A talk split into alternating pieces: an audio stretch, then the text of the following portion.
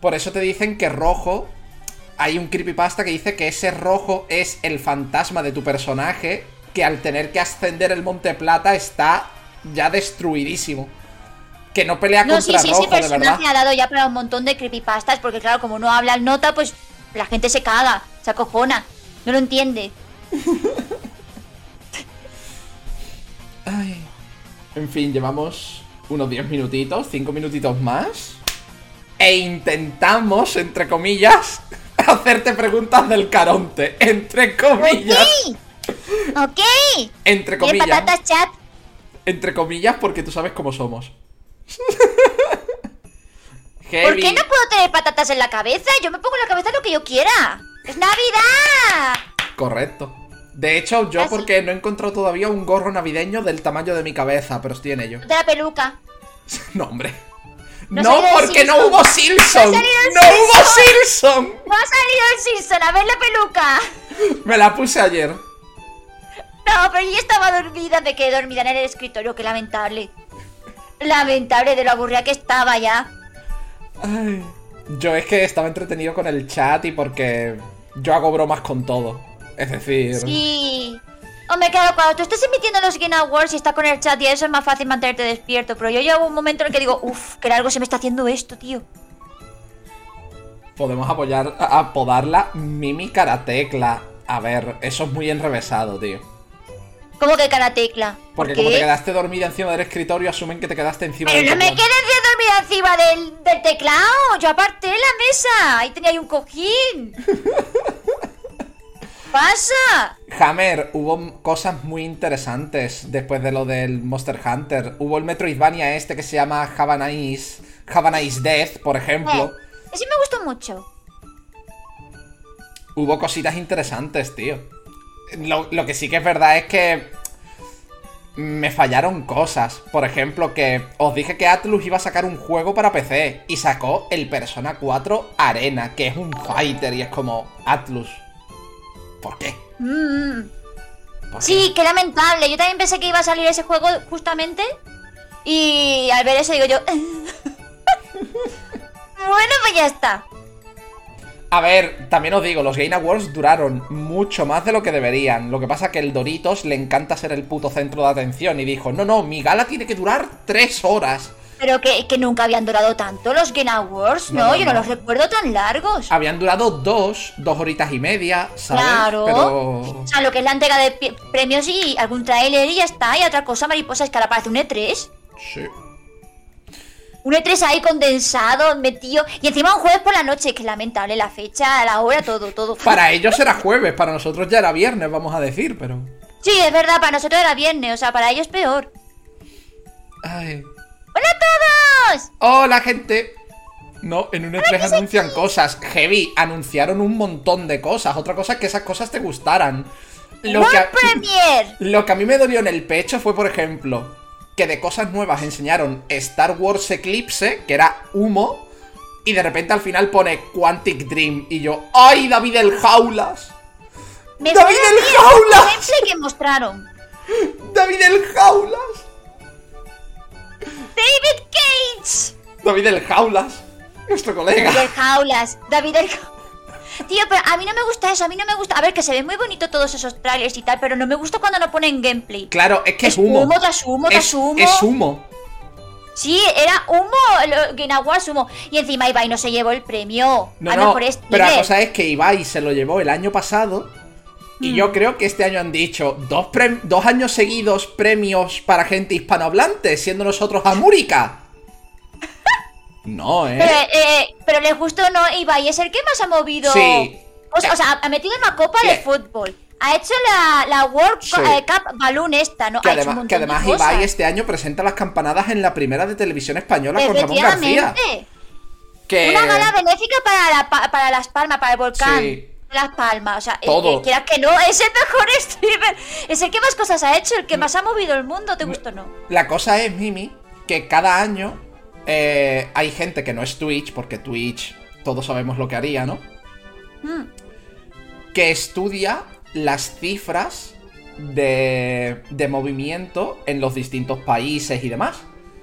la comunidad hispanohablante en general, no solo Ibai, sino la comunidad hispanohablante en general, eh, gana siempre en porcentaje de gente viendo directo a, a América.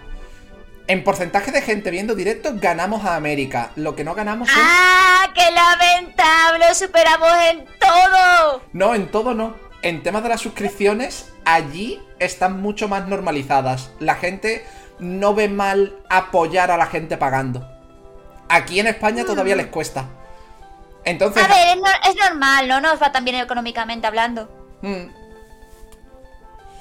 Es que Se, mueve, se menos el mercado en general en, todo, en todos los sentidos. Que por cierto, ¿te acuerdas? ¿Sabes que ganó Dream? Que ganó un streamer que se llama Dream.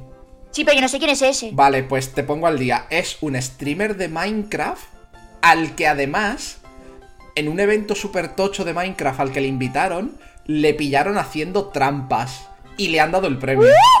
Le pillaron haciendo putas trampas y ¿Cómo aún así le ha dado el premio. Y aún así ¿Qué le han dado el premio. ¿Pero ¿Y por, qué, ¿Y por qué le dan el premio? O sea, ¿por qué da- Pero claro, esto es porque la gente lo ha votado. ¿Y por qué le votan? Lamentable. No se Lamentable, Tongo, Tongazo. Togo, los Goti, madre mía. Togazo, todo.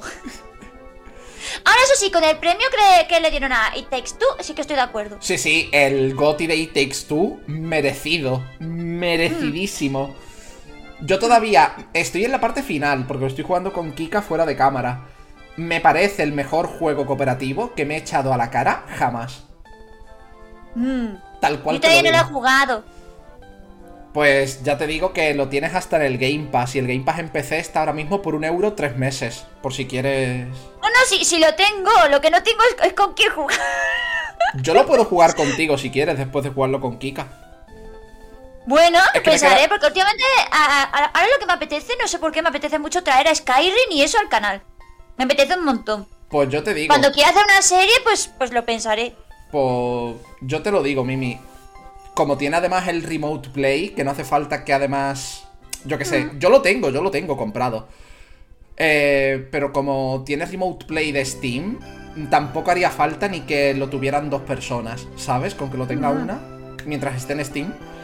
Pero ya te digo, si tú quieres, me lo dices a mí. ¿Ok? Si tú quieres. A mí... Pues ya te diré, porque claro, últimamente tengo cosas. Hasta. Es que. Ahora hablaremos del tema de Carol Script. Pero como ahora mismo mi vida es bastante impredecible gracias a la innombrable. Pues es como, no sé, voy a poder hacer ni, de- ni de qué no voy a poder hacer ni nada de nada. Ahora mismo la vida es una incógnita para mí. Pues ya te digo, It Takes Two creo que son como unas 12, 13 horas, Mimi. Mm. No es muy largo tampoco, entonces... Andy queso, no. Eh, La gran N, No. ¿se dice gran N o la innombrable? innombrable, la innombrable. Calladito, calladito. Ay, dos personas no es familiar. La cosa es que tú puedes decir que dos personas son una familia, pero un videojuego familiar tiene que incluir más de dos personas. En mi opinión. Bueno, cooperativo para el que lo quiera entender. Pero, pero me, me encantó la reacción de Joseph Fares cuando le dieron el GOTY. Eso sí, me faltó que le lanzara la pullita a Take Two. Que dijera, at this time, I Take Two. Sin la S ni nada. I Take Two como sus jodéis. Yo creo que no lo ha hecho por, por demostrar que es, es más elegante y más y mejor persona, ¿sabes? Yo creo que lo ha Bueno. hecho por eso. Bueno, más elegante y mejor persona. El año pasado dijo fuck the Oscars. Me vengo a referir. No, y, y- y- y muy bien dicho. muy bien dicho. Le aplaudo, le aplaudo con las nalgas del culo se te falta, le aplaudo, hombre, muy bien dicho. Ay. Madre mía, es que fue, vamos. También te digo que el último tráiler de cerrar los Game Awards fuera la demo de Matrix. Duele en el pecho, ¿eh? Duele Te en lo el pone pecho. más fácil para que puedas recortarlo de YouTube y que así no te demanden por copyright. ¿Todo Sí. han hecho? Muy bien, muy bien, todo muy bien. El Voldemort de las empresas de videojuegos. No, ese es Tencent. ese es Tencent. Y aún así, Tencent, por mucho que yo la odie, lo ha hecho mejor que Blizzard.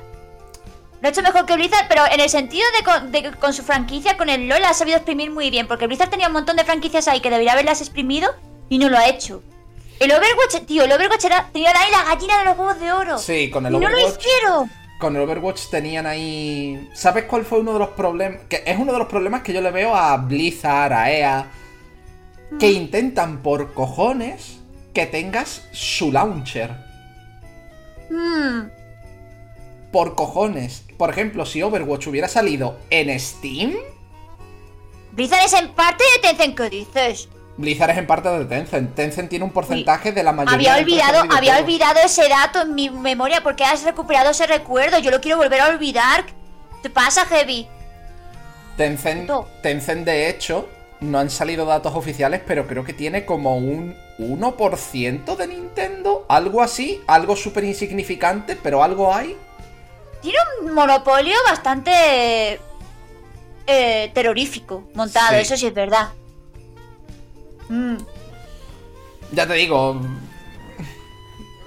la mayoría de videojuegos que compras a día de hoy, al menos 10 céntimos, 10 céntimos van para Tencent. Y oye, 10 céntimos a 10 céntimos, Sí, no, así se han montado todo lo que se han montado. Pues tienen un monopolio, me parece que, no sé, no sé si está ahí, pero me parece que es más grande que el de Disney, ¿eh? Así la- en las sombras. Sí, más o menos, Porque un montón de empresas. te imaginas, ahora llega Heavy y dice, oye, que nos ha comprado Tencent, callad, Me largo, me largo, la boca. un tiro a Heavy me largo. callad la puta boca. ¿Quieres Cindy? Te mueres, Cindy. Punto pelota, hombre. Fuera de aquí. ¿Yo venderme a un millonario? ¿A un millonario? ¿Qué te pasa? Hola Domaic, hola Lobo Menor. Que es que no podemos leer todos los comentarios porque estamos charlando, es lo que tienen las cosas colaborativas. ¿Qué tal? ¿Cómo estáis? Si quieres empezamos ya con lo, con lo que tengas preparado. A ver, Mimi, justo antes de empezar te he dicho, odio los guiones. Pero, pero- pero tienes, pero tienes algo preparado en la cabeza, ¿no? Sí, algo hay, algo hay, pero... El cerebro, en el ce- cerebro. A ver, de tema del Carontel Criptas, a mí me gustaría saber cómo llegó Heavy y te dijo, ¿y si hacemos esto? ¿Y si hacemos esto? ¿Y si hacemos este putísimo caos? Y yo como programador me destruyo el cerebro durante años. Y así Heavy ahora quiere pegarse un tiro, ¿no? A ver, pues, eh... No es muy difícil, la- o sea, es una historia bastante corta en realidad. Simplemente que y yo llevamos siendo amigos pues desde hace nueve años, ¿no? Y al principio de Andromeda Project yo no formaba parte del proyecto, sino que él tenía... Él estaba solo y se unieron algunos amigos. Estaba, por ejemplo, Don Mike, estaba, por ejemplo, también Aiselair. Otro chico más que ahora está trabajando en Madrid de, de lo suyo, que era el estudio física.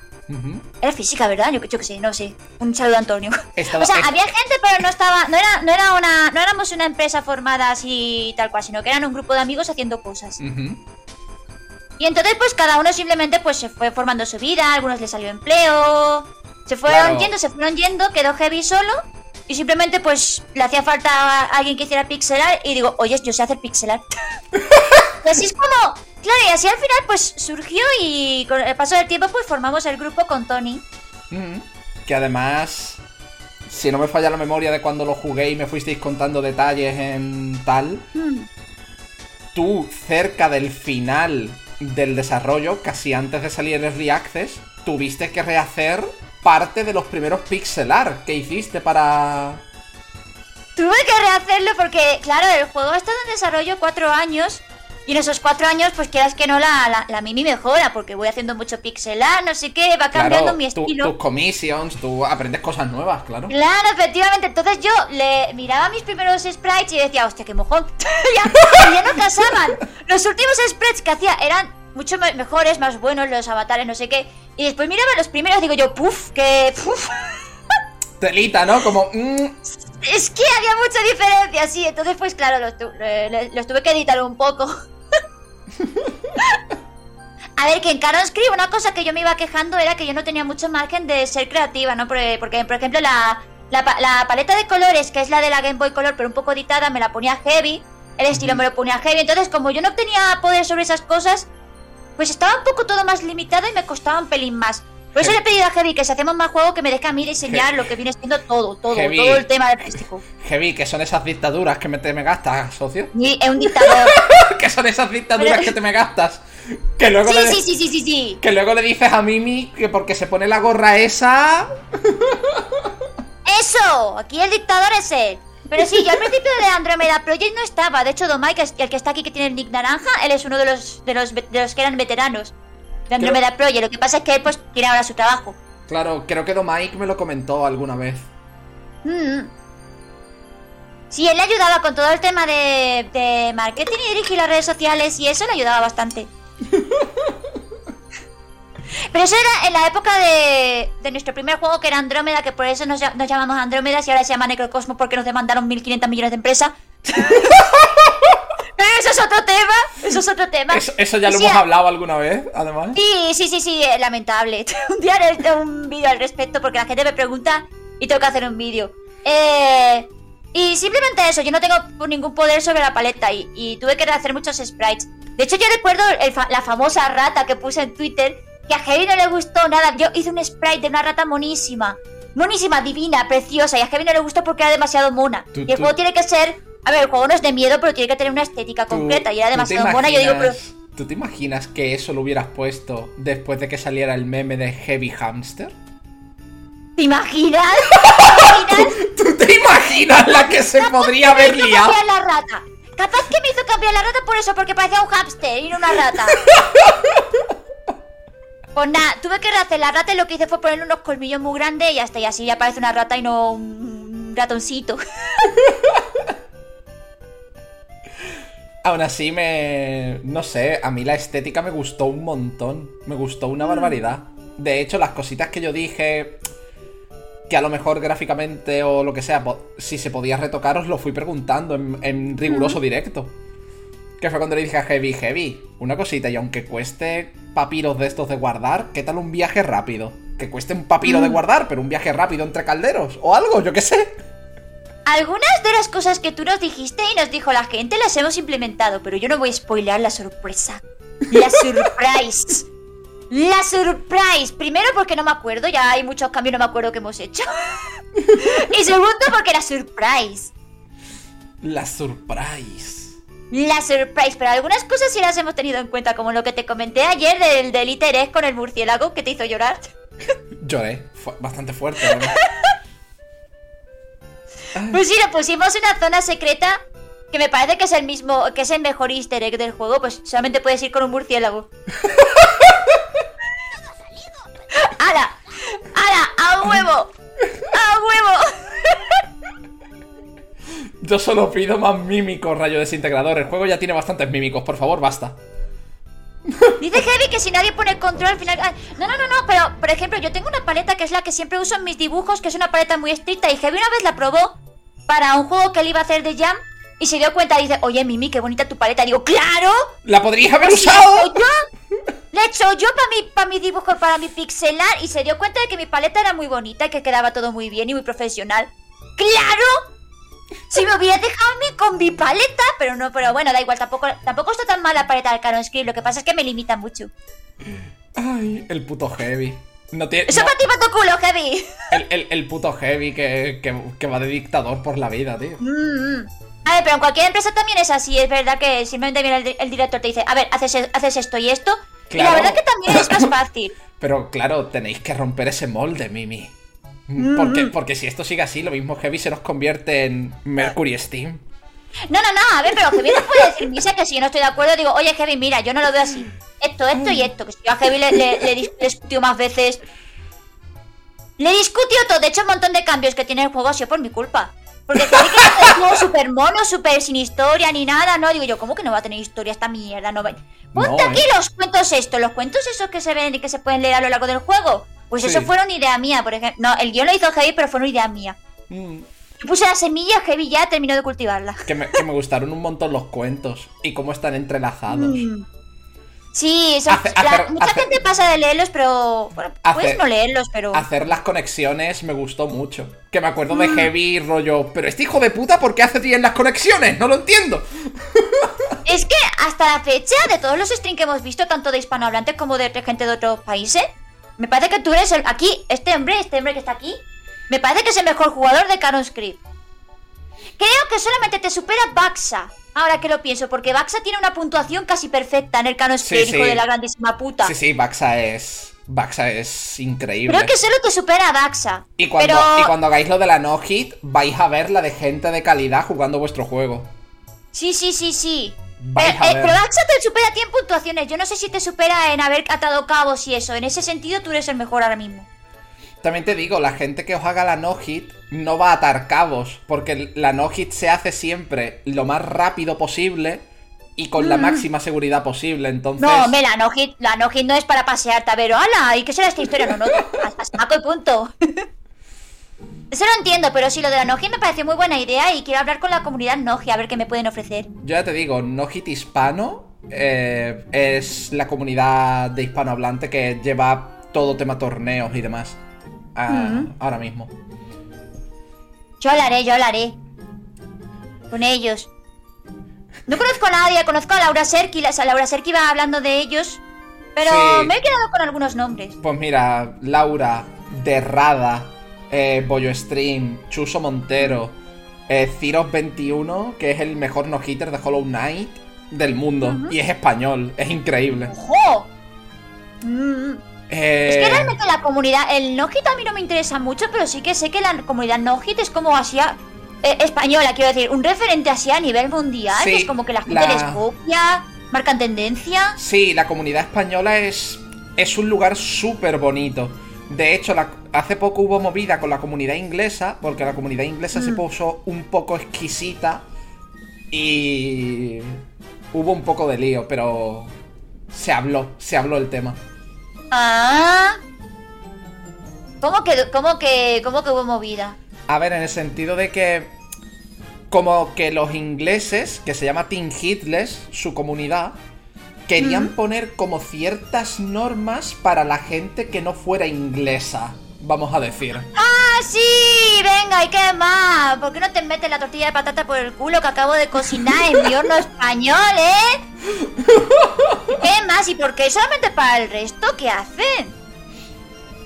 Pero ¿Eso por bueno, se habló el tema, se habló el tema y... Ah, se habló el tema y se dieron cuenta de que eran gilipollas y pararon, ¿no? Además, por ejemplo, en España, la comunidad esta Nojit que te digo, Nojit hispano, con ciertos equipos de eSports o ciertos canales así que suelen hablar de cosas de eSports, ¿no?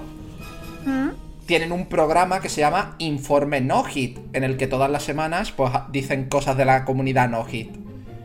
Mm. Eso fue idea de la comunidad española. Como dos semanas más tarde, la comunidad inglesa empezó su informe Nojit, vamos a decir.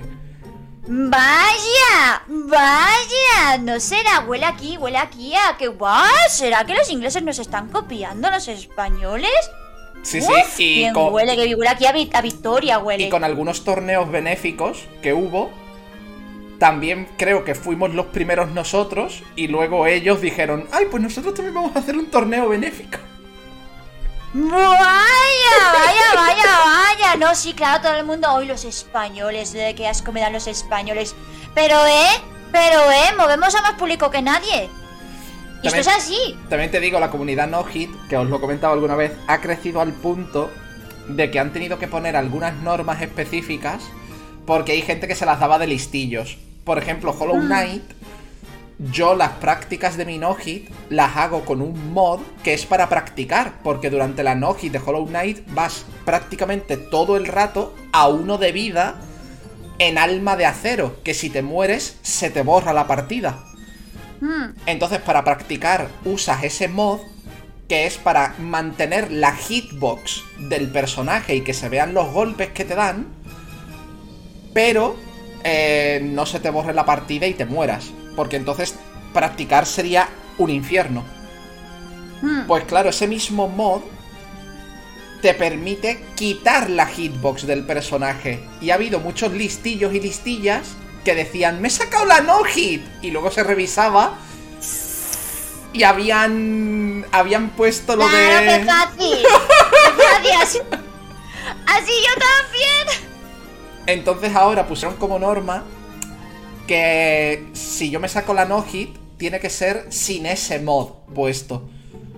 Sin ese mod puesto. Entonces cuando yo esté en PB3, es decir, que me paso el juego con tres golpes, a partir de ahí tengo que quitarme el mod. Tengo que ir sin los ruedines. Mm, Y que pase lo que tenga que pasar. Puede pasar, sí. Cuanto más crece la comunidad, siempre hay algún tonto y tienen que ponerse nombres mucho más específicas. Pero bueno. Dejemos de hablar de no hit, que yo quiero hablarte de Carontel Cryptas. Y estamos viendo... Sí. A ver. La historia de Carontel Cryptas, básicamente has dicho que le hiciste tú porque fue tu idea. Y Heavy ha puesto por el chat que le dijiste eso y él dijo, jaja, tienes trabajo. O algo así. Espera, ¿ha, puesto eso heavy? ¿Dónde? Sí, sí, sí, lo ha puesto en el chat. ¿Dónde puso? Ay, que me estoy quedando yo. Espérate, ¿dónde ha Te lo leo eso? textual. Mimi es en plan, ¿podríamos hacer eso? Ajá, ya tienes trabajo. Ah, no, claro, porque, eh, a ver, sí, es verdad que gran parte del desarrollo de Caronte, cuando le di esa idea, es verdad que hizo que se retrasara un poquito más, porque, hombre, porque ahora había que hacer todo el guion y eso. que en realidad, eh, Caro Script estaba diseñado para ser un juego que íbamos a hacer súper rápido, ¿no? En un año. Pero nos fuimos flipando, le fuimos metiendo cosas, le fuimos metiendo cosas, le fuimos metiendo cosas, nos pusimos creativos todos. Tony también, tam- también. Tony también Sí. tiene culpa, ¿eh? Sí. Porque Tony es también muy perfeccion- eh, perfeccionista y no paraba de rehacer la música una y otra y otra y otra vez, A pero sin ver. cobrar ni nada, sino porque le daba la gana. Pero eso es Oye, no- que he vuelto a rehacer, no sé qué, y claro. Pero eso es normal. Aparte, a pesar de que dices tú que os flipasteis y que fuisteis añadiendo cosas, vuestro juego no tiene. ¿Cómo te explico? No, no sé. No da la sensación de ser uno de esos juegos que tiene 200 mecánicas porque quiere hacerlo todo. Vuestro juego tiene X mecánicas, porque aunque cada herramienta sea una mecánica, no hacéis que se use tanto que canse. La vais variando no, no, no. mucho. Ya, efectivamente, nosotros tenemos claro qué tipo de juego queríamos hacer. Lo único que nos. No, pues lo que nos habíamos flipado más que nada el apartado más artístico, ¿no? En, el sentido de música y gráficos y historia. Bueno, historia, sí, la escritura es un arte también. En ese sentido, pero el tipo de juego que queríamos hacer lo teníamos ya muy claro. Sí. Y eso no se iba a cambiar. Y ya a lo mejor un poco diseñar puzzles así un poquito más. Siendo los consejos que nos había dado la gente tras el Early Access. Yo ya te digo. em, a mí, la sensación que me dio el juego, aparte de que artísticamente el theme está bastante conseguido y la música es espectacular. Yo la sensación con la que me quedé es que el juego te enseña muy bien cómo usar las mecánicas. Mm, Que me acuerdo que eh, uno de los últimos bosses, Heavy dijo, tío, creo que lo he hecho muy fácil, no sé qué, y digo, tío, no lo has hecho fácil. Lo que pasa es que me has enseñado cómo usar las mecánicas de tu juego. Y como sé Pero qué usar la... fácil, pero si la gente se cagaba a nuestros muertos por el jefe final. No, no, el jefe, el difícil. jefe final no, el... Zona helada, vamos a decir. Ah, vale, vale, vale. Vale. Que ahí Heavy esperaba que la gente se atascase un poco más y dice, ay, me da la sensación de que está muy fácil. Es como, tío, literalmente me has enseñado a usar tan bien las mecánicas que por eso he podido hacer cosas con las herramientas que me han llevado a vencer a este boss a la primera. Pero porque me has enseñado muy bien. Mm, mm. Y otras cosas que he aprendido yo por mi propio pie, porque me acuerdo que el boss de la tercera planta, lo de usar la flauta de sombras, fue algo que creo que no habíais tenido muy en cuenta. y y Hice mi primera, mi primera, me- cuando me pasé por primera vez el Canon Script para yo testearlo, lo que hice fue hacerlo todo sin objetos. Yo iba siempre a saco para ver si era viable pasártelo así. Y efectivamente era viable, lo que pasa es que es más difícil. En cuanto a la dificultad del juego, Heavy y yo en ese sentido siempre hemos estado muy de acuerdo en el eterno debate del modo fácil. Este que surge cada vez que A mí- a mí algo ese que debate- a Dark Souls. a, a mí ese debate ya me tiene cansado, ya estoy cansado. Y a mí también, me tiene muy cansada. Pues yo mi opinión es muy clara, ni modo fácil ni modo difícil. A mí siempre lo que me ha, me ha gustado y a Heavy también es la curva de dificultad. Tú empiezas así, Mm. a un nivel suave, Y poco a poco el juego se te va complicando, pero te vamos a enseñar cómo sortear los obstáculos y ya está. De esa manera tú puedes darle juego a un niño, puedes darle juego a, que a cualquier persona de cualquier edad, menos a mi padre, que mi padre no puede porque ya está viejo. mi padre es el único que no puede jugar Caro Scream en todo el mundo. Pero la sobrina de Heavy sí que puede, por ejemplo. Y entonces te vamos enseñando cómo hacerlo. Para mí ese siempre ha sido el mejor modo de dificultad de un juego, la curva de dificultad. Sí, La verdad. las curvas de dificultades son muy, muy top. Y si no, a Mm. unas malas, luego a posteriori podéis ponerle opciones de accesibilidad, como hizo Celeste. Celeste Mm. tiene su curva de dificultad, pero en una actualización posterior metió unas opciones de accesibilidad simplemente para la gente que no era tan diestra en las plataformas, vamos a decir. Mm. Sí, puede ser, puede ser, claro. Pero en principio hemos testeado Caro Scream. Me parece que, que si bien a algunas personas les puede costar un poquito al principio, creo que es bastante accesible. Da igual el tipo de jugador que seas. Sí, sí, sí, yo me acuerdo que yo al principio era como, vamos a ver, ¿qué está pasando? Necesito centrarme. vamos a ver. Y, aún así, ¿Qué te digo? aún así hay muchas cosas que me acuerdo y me acuerdo de decir, hostia, qué chulo. Cuando consigues el Mm. espejo de cristal en, el- en la demo, eso lo consigues en la demo. Sí, Que es el- verdad. Que el propio espejo te dice, algunos enemigos lo que más temen es su propio reflejo. Y luego están los ojos. Y yo, tío, si temen su propio reflejo, son unos putos ojos. Espejo de cristal y tira para adelante. Depende también del tipo de gamer que seas, porque hay muchísima gente que no se da cuenta de ese detalle, ¿sabes? Porque no prestan atención a ese tipo de cosas, pero también pues porque Caro Script a lo mejor no es el tipo de juego al que ellos están acostumbrados, pero es simplemente observar un mínimo, ya está. No, no tiene, de- realmente no tiene tanta historia el juego. Mm. Eh, iba a decir antes otra cosa y se me olvidó. A ver, antes han preguntado por el chat que... Yo tú sabes que a mí eso me da igual, pero hay gente que si no se muere. Mm.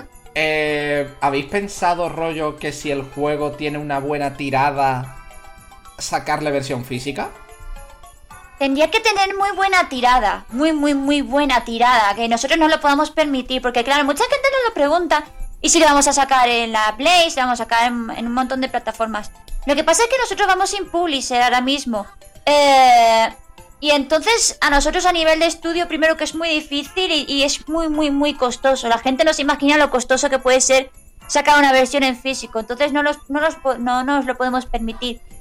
Es que... es Pero eso. si a Caronte le pudiera ir muy bien, entonces sí, pero es, es- ya te digo, es muy difícil porque somos un estudio muy pequeñito. Sí, la- a ver, ahora hay una ventaja que es que si vuestro juego adquiere cierto tirón, ahora hay una sede europea de Fangamer. Y Fangamer suele hacer ediciones físicas de juegos indie. Como con muy buen trato. Fangamer a mí me gusta, alguna vez he comprado ahí algo de merchandising y eso. Mm. Por cierto, dicen que tu tweet ha desaparecido. No sé cuál es. No sé ¿Cuál? No, no lo dice Martillo. Espérate, lo vuelvo a poner. ¿Qué ha pasado? No sé. Igual no se ha enviado bien, espérate. Mira, te, te doy RT a ti y ya está. No, no, comprendo. No, No comprendo no- Twitter ya. no a lo mejor no lo ha enviado, no sé, que puede ser que no lo, haya enviado. No, pero sé. dice que ha desaparecido. Como que estaba y ya no está. ¡Ah, que desapare- ¡Ah! No sé, no entiendo. A ver, dame A lo mejor lo tengo en borradores. A lo mejor lo... No sé. Es que me ha pillado un poco picueta, no entiendo lo que ha pasado. A mí me sale tu retweet. Pero no. Creo que Sí, no, es que, que le acabo de dar el retweet, an- pero antes te he mencionado. Pues no, tu tweet anterior es el World Premiere. No entiendo, no sé. No sé, nunca me ha pasado eso, te lo juro. A mí lo que sí me Pero ha ya, pasado. está, ya, ya está. Ha sido eliminado. ¿Pero por qué? Pero si no he tocado el móvil para nada. Pero, Dios mío, ¿me sienta encima o algo? Y he tocado lo que no debo. No, no he tocado nada. Si estoy aquí. No ¿Te, comprendo imagina- la vida. ¿Te Bueno, imaginas? Ahora es cuando la gente se monta una película. Rollo.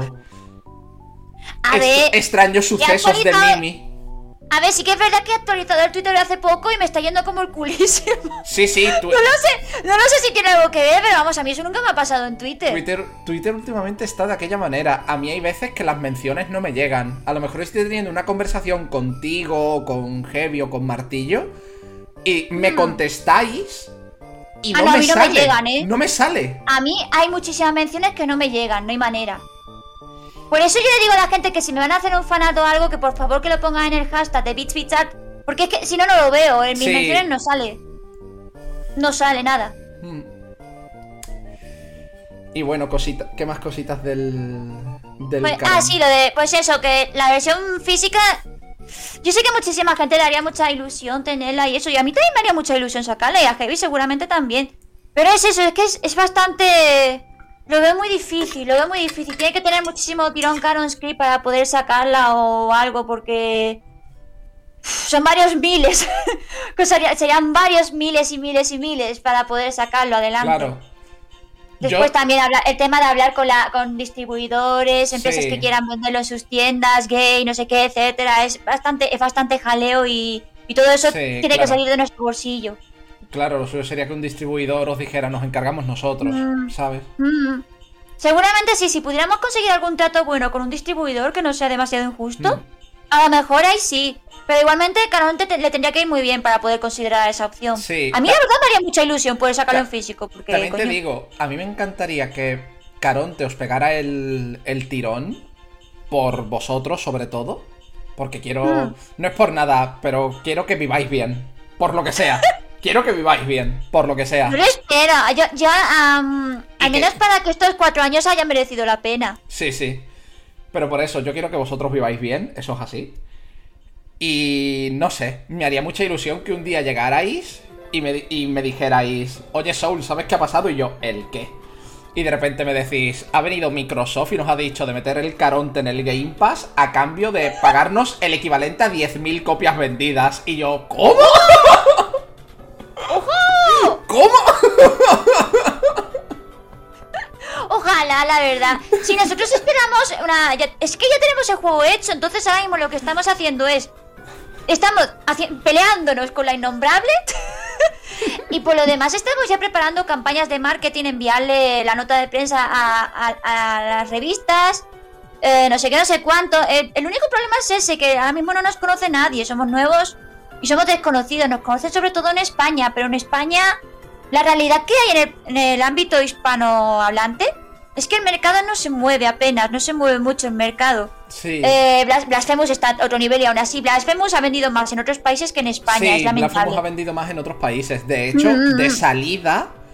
A ver, yo es que tenía. Yo es que les apoyé en el Kickstarter, como a vosotros. Mm, Entonces, me enviaron la clave. Que por cierto, esto se lo comenté a Baxa y me dijo: Eso lo tienes que hablar con, con atención al cliente. Y atención al cliente nunca me contestó.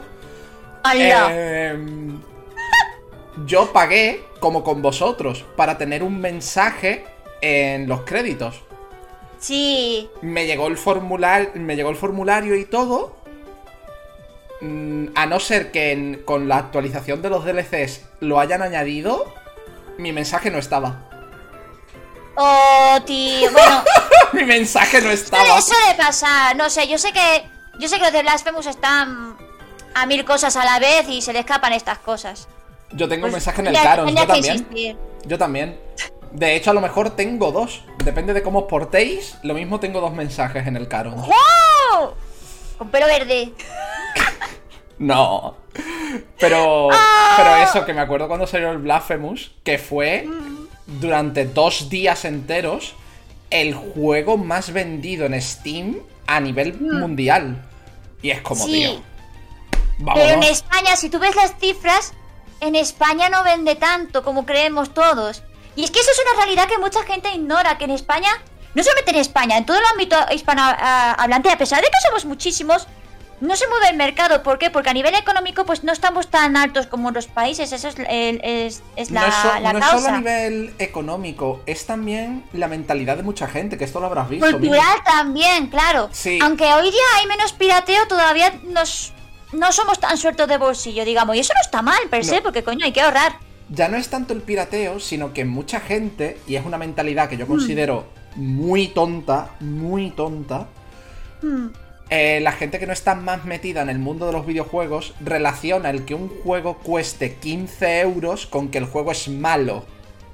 Mm, eso es verdad, eso es verdad. ¿Sabes lo que te quiero decir? La gente... Sí, de hecho había gente... ¿Te acuerdas que vino un chaval que decía que mi juego debería valer 5 euros? Sí, tú no que- puedes ponerle 5 euros a un juego porque el juego tiene el valor que tú le des. Y ya 15 euros está muy por debajo de lo que yo creo que debería valer Caronte. No, pero no, bueno, es yo, que el yo mercado os lo está dije, yo os lo dije. Yo os pagué los 15 euros Y yo siento que os robé. Es que el mercado está así. Si eres un indie que no te conoce nadie, no tienes caché. Entonces, pues 15 euros, 20. 20 a lo mejor también habría estado bien, pero bueno, 15 euros redondeando, ¿no? 15 y Sí. pico. No lo sé. 5 euros no, porque 5 euros ya nos vamos a la mierda. Pero ya te digo, Y, yo, el, y el juego no vale 5 euros, vale más. yo por ejemplo, te digo, a mí me gusta que los indies. mm, Me gustan los precios que tienen los indies, que siempre rondan eso, los 15, 20, 25, algunos 30. Me gustan mucho esos precios porque me permiten acceder a un montón de videojuegos maravillosos. A un montón. Claro, al, al precio de un triple A te puedes comprar un montón de juegos que están muy bien, pero que la gente no conoce o no le quiere dar la oportunidad. Claro, entonces, por ejemplo, vuestro caso es el mismo que me pasó a mí con Hollow Knight. Yo cuando me compré Hollow Knight y lo empecé a jugar, dije, tío, estoy robando a Team Cherry. Porque esto vale 15 euros. Y cuando jugué Caron Script, yo estaba, tío, les estoy robando a mí mi a Heavy. Les estoy robando. Porque vuestro juego dura. A mí me duró una semana de directos de 4 horas más o menos, es decir, me duró unas 20 horas y demás, pero porque también a mí me gusta mucho explorar y hablar, me gustaba mucho hablar. Bueno, me gustaba, me encanta hablar. Mm. Entonces vamos a decir que de esas 20 horas realmente gameplay fueron 15 por ahí. Pero qué 15 horas. ¿Qué 15 horas? Podría haberos pagado 25 y 30 y diría, madre de Dios.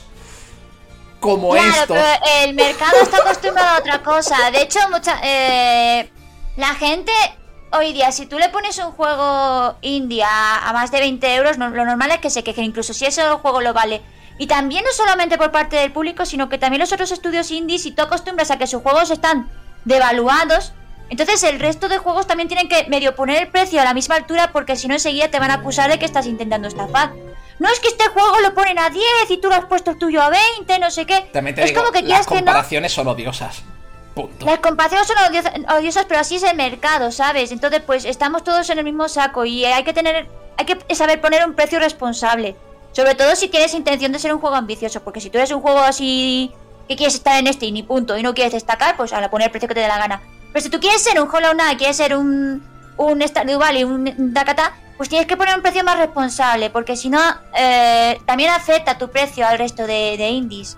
Hmm. Y puede ser que a ti, a ti, a mí como Canon Script, a lo mejor me rechazan al ver el precio porque dicen, no, es que este el resto de juegos lo tienen a 10 y tú tienes a 15 y a mí eso me puede afectar y que no me y decidan no darme una oportunidad. Entonces eso es muy importante. Sí, Yo pero... creo que el precio de Canon Script está por debajo de su valor y que va a ser difícil que recuperemos la inversión, pero es el precio que le podemos poner. Yo lo creo firmemente, que está por debajo de lo que debería valer. Mm, Yo ya os digo, yo hubiera pagado 30 euros gustoso.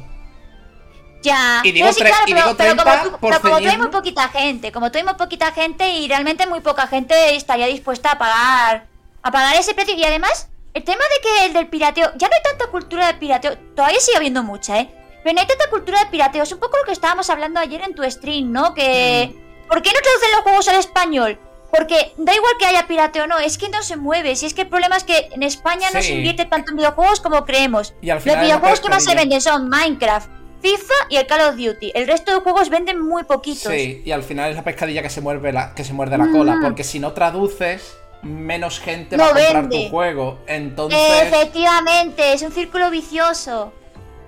Es que es, muy, es un tema muy complicado, pero hemos vamos, Heavy y yo estamos hartos de investigarlo con otras empresas y en España no se mueve el público y en Latinoamérica ya ni te cuento. ¿eh? un milagro si se mueve. De hecho, Steam nos hace, nos, no, el precio que le hemos puesto a Canoscri, Steam lo adapta automáticamente a sus países, depende de cómo se mueva el mercado y de cómo, de cómo esté la moneda. En Latinoamérica, el juego Canoscri puede valer 3 euros. sí, y tú sabes 3 que. euros, 2 euros. Y tú sabes que. ¿Por qué? Porque no vende. Claro. ¿Por qué no vende? Pues porque los latinoamericanos no gastan tanto en el juego porque necesitan dinero para otras cosas. Claro, es que es Latinoam- así, Lat- no pasa La- nada. Latinoamérica necesita el dinero para otras cosas muy fuertes. Efectivamente. ¿Y España por qué no lo compra? Porque, porque tampoco nos va tan bien y aunque estamos más o menos a la par que otros países europeos, aquí tenemos mucha No, no. cultura de, de- de no Sí. invertir simplemente. No solo de no invertir, sino por ejemplo España. eh, España, ole. ¿España? España es, es- España, nos guste o no, es Super Sonyer y Super Nintendera. Si los Mm. quieres sacar de ahí, necesitas ácido para despegarlos. Mm. Y eso es un problema, tío. Porque claro, ahora se está poniendo. Ahora está cogiendo fuerza el PC en España, pero aún así la mayoría de gente prefiere una consola. Sí, eso es verdad. Por eso, vuestra decisión de sacar Caron Script en la Switch me parece la hostia. Porque la Switch es una consola que para todo este tema viene súper de puta madre. Pero de puta madre. Mm. Es Yo que- también creo que es una buena decisión, la verdad, y creo que, no, que nos va a ayudar a que cada vez sea más rentable, pero yo tengo unas ganas de pegarme un tiro. Dios, no es por meter mierda, de verdad que no quiero meter mierda, pero sí que debo decir que es súper difícil tener contacto con, in- con la innombrable, perdón. ¡Uy! Casi, Uy, casi, eh, digo. casi. ¡Uy, que lo digo! No, es, es muy difícil, no voy a decir... No voy a hacer calumnia, voy a decir la verdad. Es difícil mantener contacto con ellos. Muy complicado y muy agotador. Mm, Lo digo como de para si hay, hay alguien aquí interesado en el tema de videojuegos que lo sepa lo que se tiene. Como consejo. Es muy difícil. Reservad meses. Meses para hacerlo. Para, para contactar con ellos, para enviaros email porque es lo más difícil que hemos hecho en nuestra vida. Y mira, ahora que lo dicen en el chat, Mimi, tú y yo estamos de acuerdo en que la guerra de consolas es una tremenda gilipollez, ¿verdad? A mí me parece una tontería y no entiendo muy bien ese fanatismo hooligan por, eh, venga yo con Sony, eh, para Xbox. ¿Qué más da? No, nunca lo he comprendido y no Real- entiendo por qué se originó ni nada. Yo lo, yo lo sé. Yo lo sé. ¿Por qué? Porque, eh, sobre todo cuando la época de los 90 en España, tenías como que justificar el desembolso monetario. Y esa mentalidad sigue viviendo a día de hoy. Entonces, cuando tú, por ejemplo, te compras una Play o una Xbox, hay gente que se siente obligada, sin realmente estarlo, a defender su compra. A defenderla como si le fuera la vida en ello. Y es como, tío, que es una cosa para jugar. Que En los 90, pero, pero han pasado 30 años. esa mentalidad o sea- sigue existiendo, Mimi, porque pasa de padres a hijos o de tíos a sobrinos, etcétera, etcétera. Es que, a ver, a la gente no le gusta hoy esto, pero a- por mucho que a mí me gusten las consolas porque me gustan y son muy prácticas, yo a la Switch, por mucho, tiene muchas cosas malas, pero yo le he dado una jarta de horas a la Switch y es bastante práctico jugar en la cama. Sí que es verdad que creo que el tema consola va a ser una cosa que va a terminar desapareciendo. Sí. Y que al final las empresas van a apostar por PC y por el, y por el teléfono móvil. A ver, Las consolas están sobreviviendo a base de exclusivos, pero es que ya hoy día también hay muy poquitos exclusivos. las consolas, la cosa es que las consolas yo creo que van a seguir existiendo, pero, eh, por ejemplo, la Play 5, aunque no puedas, vamos a decir, aunque no puedas usar, por ejemplo, Discord, vamos a decir, Mm. que creo que sí, que lo iban a implementar, pero tú me entiendes, una Play 5 es un PC. Sí, realmente sí, son todos PCs. Literalmente es un PC gaming, Son PCs todas. pero con funciones limitadas. Lo que, Claro. lo, lo que te quiero decir. Entonces yo creo que las consolas van a seguir existiendo, pero en formato de PC. Rollo, vas a poder comprarte un PC de la marca PlayStation, no un PC de la marca Sí. Sony. Ya, pero ya pasamos, ya no sería una consola, sería una evolución. Claro. Sería el PC, claro, es lo que tú has dicho. Eso sí es probable que pase. Ahora mismo yo creo que las consolas están medio bien, pero creo que dentro de a lo mejor 10 años las consolas, si es que, si es que todavía hay, estarán, más que existiendo, estarán sobrevivi eh, sí, sobreviviendo. sobreviviendo. ¿sabes? Creo que es una cosa que al final se va a terminar desapareciendo porque las empresas están apostando por, por otros Sí. mercados, simplemente, simple y llanamente. De hecho, yo lo he dicho. A mí, por ejemplo, a mí me gusta mucho, a ser posible, tener una consola de cada tipo. A ser posible. Mm, Pero, por ejemplo, el formato que está adoptando ahora Sony, de que te saca su exclusivo y luego a lo mejor con dos, tres años de diferencia te lo saca en En PC, mm. ese es el formato que creo que debería coger Nintendo y cualquier empresa de videojuegos. La verdad. Sí, sí, la verdad que eso sí que le ha salido muy inteligente a Sony. Pero hay gente que se espera, ¿eh? Por ejemplo, yo aquí. yo me espero que salga en PC. Claro. Porque yo no tengo la cosa. Pero bueno, pero. Claro, pero es eso. Así me parece un acierto. La diversidad de mercado, el, el sacar tu juego en cuantas más plataformas mejor, a última hora es accesibilidad y queramos que no, en cierta medida, aunque no mucha, porque está el mercado parado como tú dices, Mm, más posibilidades de que alguien vea tu juego y lo compre. claro. Sí. A mí sí que me parece una buena idea. Al menos para alargar la vida de lo que vienen siendo las consolas, ¿sabes? Porque a mí me duele mucho decir que las consolas van a desaparecer porque a mí me encantan las consolas. Claro, yo he- creo... me he criado con consola y, y me gustan mucho las consolas. Pero es que las cosas como son, yo lo veo, cada vez lo veo más. Y pues llegará un tiempo en el que ya no, no haya consola, haya PCs, como tú dices. Claro, Probablemente. Pero por ejemplo, es que es lo que te digo, yo el movimiento de Sony es el que he visto más acertado y el de Microsoft con el Game Pass es otro movimiento increíble. La que está más parada, pero porque siempre va a su puto rollo, es la de siempre, pero bueno. La innombrable. porque siempre va a su puto rollo. ir a su rollo realmente es algo que yo siempre he criticado, pero me- últimamente me está pareciendo que está No, no, siendo no. el movimiento más Pero es que es... acertado de todos, ¿eh? Porque es va la- a su puta bola. Claro, pero es porque es las gallinas que entran por las que salen. Baja Sí. tu puto rollo. Pero ¿a qué precio? Porque deberías ir, deberías ir a tu puto rollo, pero aún así coger las cosas que veas en los demás. En el sentido de Sony te está sacando sus exclusivos con 2-3 años de diferencia en PC. Mm, Pues tú, que vas a tu puto rollo, te esperas un año, vamos a decir, y dentro de un año tú anuncias que vas a hacer lo mismo. Es que la innombrable, ya te digo, que es una empresa que yo adoro porque me gustan mucho sus productos, pero a la vez la odio. Yo odio sus políticas de empresa, con Las fiereza. políticas no me interesa. Al menos no está metida en el rollo de las criptomonedas, que mira, que eso sí está. Que de- Porque como atan a su puta bola, pues ni se ha enterado. Que de eso. Ni se ha enterado de eso. Que de Dale eso, tiempo. que de eso tengo que hablar mañana en el podcast porque Ubisoft se ha metido de lleno y me quiero morir. Sí, uff, uff. Bueno, pero de eso no voy a hablar que me enciendo. sí, sí. sí. Yo también. Pero bueno, No, sí, pero con la, con la innombrable eh, eh, es ese tema, es eso. Pues como atan a su bola, hay políticas que a mí no me gustan. eh, Eso de coger juegos antiguos y vendértelos como si fueran nuevos, a mí no me gusta nada. Eh, ¿y por qué estamos hablando de esto? Ah, bueno, que sí, que la guerra Sí. de consolas a mí me parece una Sí, tontería, no sé. sí, básicamente. A ti Sony, a ti a- Sony no te va a pagar porque lo defiendas. No. Microsoft no te va a pagar porque te defiendas, porque la defiendes, o sea, mm, De hecho, yo lo he ¿qué, dicho. qué ganas? De hecho, yo lo he ¿Qué dicho, ganas? si alguna empresa está pagando a alguien del chat por defenderla, que me diga dónde ha echado el currículum, que... que soy andaluz. Tengo muchos insultos para defender a la gente. ¡Ojo!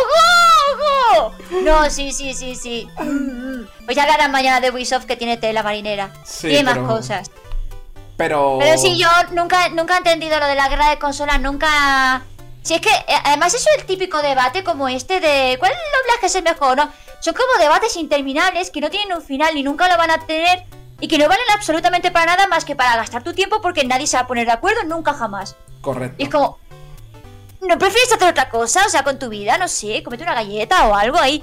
Hay mil cosas que puedes hacer que pelearte con random de internet que prefieren una consola que a ti no te gusta tanto. Pero les, les No, no sé, si me lo he visto tan TM, tonto. les gamer TM, si no se pelean, se mueren. No, sí, pero yo los miro y digo. me- me- sé, Sí, los, sí. los- los miro por encima del hombro porque me parecen muy patéticos. Como, ¿pero qué hacéis? Les miras con el meme de Skinner, rollo pathetic. Claro, digo, ¿qué hacéis?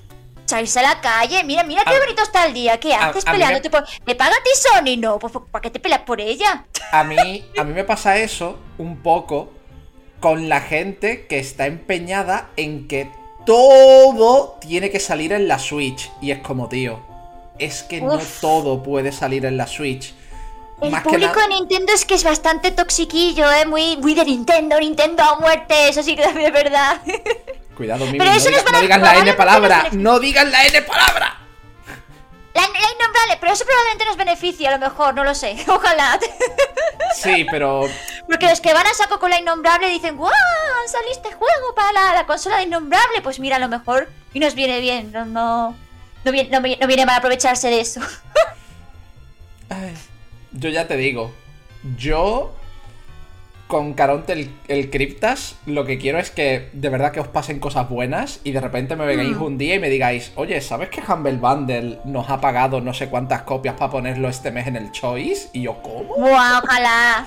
¿Cómo? No lo sé, no lo sé, la verdad. Ahora mismo para mí el futuro es bastante incierto y sí que es verdad que me asusta un poco porque nosotros vamos a intentar hacer el marketing que podamos, pero claro, no tenemos mucha experiencia, no sabemos realmente con- ni con quién hablar, ni cómo movernos, ni, ni nada para hacer que el juego llegue a, a la mayor cantidad de gente posible. Llegaremos, sabemos cómo llegar a, a un sector concreto, pero no sabemos cómo llamar la atención y yo realmente tengo una influencia limitada porque mi influencia es en el público hispano, Mm. como VTuber y como todo eso. También Otro digo- problema que también te... Ay, perdón, dime. También te digo, a mí me pasó con una persona que sigo por Twitter que preguntó sobre vuestro juego Mm. y le pasaba que, aunque vuestro juego tiene final, ¿vale? Porque tiene final a día de hoy, eh, el que estuviera en Early Access le generaba desconfianza. Sí, sí, no- nos ha pasado con muchas personas, nos ha pasado con mucha gente que dice, ay no, es que yo no compro Early Access porque ya me he decepcionado mucho y tal. A ver, sí, y yo lo entiendo, a ver, porque es, es un poquito de lo que estaba hablándote antes, ¿no? Del, tip, del mercado de los indies, que Sí. quieras que no estamos todos conectados y lo que le pasa a uno perjudica al otro, etcétera, etcétera. Em, lo que ocurre sí que es verdad, yo no lo sé el ca- algún caso concreto, pero sí sé que hay algunos Early Access que han decepcionado un poco. Sí, ¿Y a por, ver, qué, por qué y- estamos en Early Access nosotros? Porque aunque nuestro juego está totalmente completo, pues hay bugs y cosas pues que queremos pulir, no queremos sacarlo y que se lo coma a la gente los bugs y eso y que se le crasee el juego, queremos Sí. sacarlo bien. Todavía me acuerdo de que Heavy me parcheó un, un, un chiseo que le saqué al boss final. Todavía me acuerdo. Yo ahí, Yo voy "What? al ¿Se, le puede, al boss final". se- se le puede hacer esto al jefe final? Y Heavy, un momento. al día siguiente lo parcheó y yo, pero hijo puta. No, pero sí que es verdad que me ha llegado muchas personas al DM diciéndome, ay Mimi, yo es que quisiera apoyarte, pero es que el juego está en Early Access, así que no lo voy a comprar. Y eso, la verdad sí que es verdad que me hiere un poco, ¿no? Porque por mucho que ella diga, no, pero de verdad que el juego está terminado, que solamente tiene unos bugs. Por eso está en Early Access. La gente ya tiene esa desconfianza a los Early Access, que no es culpa mía, sino que es culpa, pues, De otros yo que juegos. sé, se ha generado, se ha de, otro- de generado, otros claro. juegos que nunca han Es salido igual de que los. Kickstarters. Claro, efectivamente, es igual que en Kickstarter. Si tú sacas un juego en Kickstarter, por mucho que tú tengas buenas intenciones y tal, si en Kickstarter ya ha habido estafas, pues van a desconfiar de ti, porque Sí. aquí todos pagamos justos por pecadores. Que de hecho, Y- el problema. Yo creo que el core, el primer caso gordo del que yo me enteré de Early Access con el que la gente se ha sentido estafada. Cube World. Mmm. Cube World. El Mighty, ¿cómo se llama el juego este que hizo el creador de Mega Man? También El, fue un mojón. el Mighty número 9, pero ese es porque fue un mojón. Ese no es Fue porque. un mojón. Pero claro, pero era un mojón de 4 millones de euros. Ahí sí que me sentí yo estafada, ¿eh? Yo no me lo compré, pero... No, no, yo creo que Me si sentí lo tengo. estafada igualmente. Yo creo que si lo tengo es porque me lo dio Humble Bundle. Porque si no, no sí, lo tengo. que... Madre mía, sí, sí, sí, yo me acuerdo de ese caso, ese caso es muy famoso. Y no, pero en general la gente que desconfía mucho de Kickstarter desconfía mucho de los Early Access. De hecho, yo me acuerdo cuando sacamos nuestro primer proyecto que era, que era Andrómeda, el juego de Andrómeda. Muchísima gente del público hispano, no del público internacional, del público hispano nos acusaron de estafadores. Sí, porque en España, ya estos años menos, pero en España siempre hemos tenido como que un producto 100% español siempre va a ser peor que un producto de Sí. fuera. Sí, sí, sí, sí, teníamos una, un rechazo a todo lo que era marca España que no, no he comprendido nunca. Y a mí eso me dolió, me dolió ver en los foros gente que no nos conocía acusarnos de estafadores porque no nos conocían, pero es que ni siquiera querían darnos la oportunidad. Y decían, a ver, no, pero a mí que me digan de dónde va a salir ese dinero, a dónde va se vaya, eh, no sé qué. Que es- es- empezaban a pedir un montón de justificaciones de qué íbamos a hacer con ese dinero, qué no sé qué, qué planeamos, no sé cuánto, en qué se iba a invertir cada centavo, bla, bla, bla. Unas exigencias y cosas que no se le pide a ningún triple A, a pesar de que hacen productos muy mojones y, muy, Y el cosas crunch y... Crunch, loot boxes, no sé, pues, ¿por qué, por qué ah, machacas de esa manera a los indies? O sea, de verdad, ya sé que no tenemos manera de demostrar que no somos una empresa estafadora, pero eh, que Kickstarter tiene unas medidas para asegurar de que al menos el producto va a llegar a, a publicarse.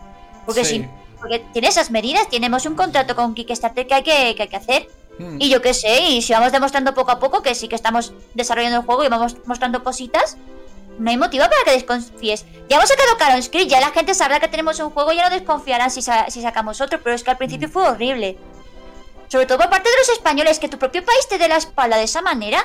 Pero Sí, no solamente es a los, que- a los desarrolladores, escritores, artistas. Sí, sí, Tío, todo. España no, le, no, no perdona a nadie que sea español. Y hay escritores y escritoras españoles y españolas muy buenos. Muy buenos. Mm. Sí, pero como son españoles es como que nos... No sé por qué tenemos la polla tan pequeña. Perdón por la expresión, pero es que de verdad tenemos Puedes decirlo. con todo lo español. Puedes No decirlo. comprendo. Puedes sí, sí, sí, decirlo. no, es que es, ver- es verdad, verdad, ¿no? No, solamente con la comida. Ala, la comida española es la mejor del mundo y todo lo demás es mierda. Pues no, tío, tenemos muchas cosas muy buenas en España. Por ejemplo, este, este, es el, este es el ejemplo más típico. Pero España inventó la fregona. La frego, el submarino también. Y Correcto. muchas más cosas. Correcto, que, Mm. que mucha gente dice, eh, la fregona no sé qué, y es como, tío, que España inventó la fregona, algo que se utiliza a nivel mundial, a nivel puto mundial, ¿sabes? No, pero si tenemos una lista de inventos muy extensas y un montón de estudios que se han hecho aquí y, y yo qué sé, muchas cosas. El Ya- también, se que lo has está dicho tú. perdiendo, la El verdad. chupachus también es, el chupachú. una- es una cosa española. Sí. Ya, ya se está perdiendo un poco, lo estoy notando que se está perdiendo, que la gente está empezando a apoyar un poquito a poco lo español. Pero sí que es verdad que del dos- 2010 hasta 2015 era Sí, bastante sí, horrible era, todo. era horrible. Na- No Mm. tenía nadie nada de esperanzas en estudios españoles. Y en esa... Sigue ocurriendo todavía, ¿eh? Por ejemplo, con los viewers de Twitch, siempre va a aparecer un montón de gente que, ah, no, es que yo solamente veo youtubers, streamers, angloparlantes porque son mejores. Sí, sí, sí, No sí. qué, y Los los hay, españoles ¿eh? solamente les copian. Los hay, los hay. Los hay muchos. Con el tema de VTubers también. No es que la comunidad VTuber hispana es muy mala, yo solamente veo japoneses e ingleses. No, no sabes mirar. Mira bien, de verdad, que hay cosas muy A mí- buenas. A mí me duele. Muchísimas. A mí me duele que lo he leído por Twitter más de una vez a gente que tiene. Vamos a decir, que tiene la misma gente que tú, Mimi. Es decir, que tampoco son. ¿Sabes lo que te quiero decir? Son conocidos, pero no son. Alex el Capo, Eric, Rangu. No son ese nivel, ¿vale? Mm. decir y decirlo sin ningún tipo de ironía y con perdón, vergüenza, Mm. eh, que el problema de los streamers y de las streamers pequeños españoles como yo Mm. es que todo nuestro contenido se basa en intentar, ¿cómo te explico? En Copiar a lo En inglés. co- no, en ¿Ves? copiar a los ingleses, no, en copiar a los grandes de España. Literalmente vi un tweet que decía: Cada vez que entra un canal pequeño, están haciendo bromas que hace Alex el Capo. Y es como. Yo no, me sé, puede comer el culo. yo no sé qué Yo canal soy, mi, yo soy mi propio producto. O sea, sí, es verdad, tengo influencia de algunas personas porque todo el mundo tiene Claro, influencias de algunas personas. Claro, pero. Han creado este contenido, son amigos, o sea, quien sea. Claro, pero. Pero tú eres, ej- tú eres tu propio producto. Claro, yo soy yo. Yo tengo mis propias mierdas. Tú tienes los numeritos. Eso, eso, eso, eso? A ver que yo me enteré. ¿Quién tiene una secta como tú? No, pero que me vengo a referir nosotros, y en los videojuegos también pasa. Caronte el Cryptas es un ejemplo muy claro. Caronte el Cryptas está influenciado por los Zelda clásicos. Por ejemplo. Que yo sepa, ¿no? Ya, efectivamente. El formato, el formato de las salas y demás, quiero decir. Mm, mm. A ver, la musa no existe, no existen las cosas totalmente originales. Claro. La cosa ori- eh, ¿qué, qué es una idea original? Es una idea que existe ya, pero que tú la has hecho tú, ya le has dado tu toque y ya está. Entonces es verdad que los creadores de contenido pequeños pueden tener su influencia de los grandes, pero siguen siendo No. su propio producto y les tienen que dar No una solo- oportunidad. No solo la influencia de los grandes, sino, por ejemplo, tú y yo somos amigos. Lo mismo tú de repente empiezas a usar una expresión Sí. y me la pegas sin querer. ¿Sabes? Entonces que venga alguien y diga, pero es que esa expresión es la de, el de la Mimi. Y yo, ¿y- y- ¿qué pasa, socio? No, no se me puede pegar nada. No se me puede pegar nada. Es que eso de la Mimi, es- no sé, eh, eso- y eso lo habré escuchado yo en otra parte, y al que se la ha escuchado lo habrá escuchado en otra parte. Quiero decir que al final somos todos una amalgama de un montón de personas que han formado parte de nuestra vida, Correcto. de manera directa o indirecta. Ay. Es que. Sí, pero ahí va todavía queda un poquito de desprecio a las cosas hispanas. Sí, todavía y eso, queda. Y eso no es justo, porque yo creo que Blasphemous ha conseguido muchas cosas. Eh, Mercury Steam ha conseguido muchas cosas. Los creadores de contenido españoles están consiguiendo muchas cosas. Unas series, unas colaboraciones brutales que eso no lo ha conseguido hacer nadie nunca. Coño, tequila. Streamer hispanas también. Mimo ahora mismo es la virtud. Sí. Eso que Tequila está haciendo un juego para Riot. ¿Para Riot, de verdad? Tequila. Tenemos artistas españoles que están trabajando también para Riot y para otras empresas. Es que no. Pero El sector de la... animación, Klaus. Klaus, sí, Klaus. ¿Qué pasa? Klaus. ¿Qué pasa? Klaus. los españoles malos. Defienden a Klaus. O sea, Klaus. a Klaus, hijo de puta. Te voy a decir, te voy a decir una cosa. Klaus? Te voy a decir una cosa. Klaus, que Kika y yo nos quedamos flipando con la peli. Cuando no Eh. le dieron. Cuando no le dieron el Goya a mejor película española. Lo tenían que haber dado. Chúpame un huevo, Toy Story 4 nos quedamos flipando. Porque le dieron la película. Ahí le dieron el Goya a una película que se llamaba No sé qué de las tortugas. Que iba como de la posguerra o algo así. Ni sé cuál es. Hammer, que Heavy. Que, que, que hoy es día especial. No te preocupes por eso. Hoy es día. ¡Hammer! disléxico! ¡Él lo sabe! ¡Hammer! Que hoy es día especial. Hoy se permiten las, mayu las mayúsculas. ¡Al sótano! ¡Te quito dos pipas! Que hoy es día especial, hoy se permiten las mayúsculas y yo. ¡Está sacando el Leo! Y además lo de Heavy se lo tengo dicho a los moderadores. Que digo que yo, que Heavy con la dislexia no controla. Heavy tiene ¡No! permiso. ¡Que se te desata el chat! ¡Que están poniendo mayúsculas! En ¡No! fin. Se, desata, se desató el caos. En fin, que eso, que, que tenemos unas cosas en España que.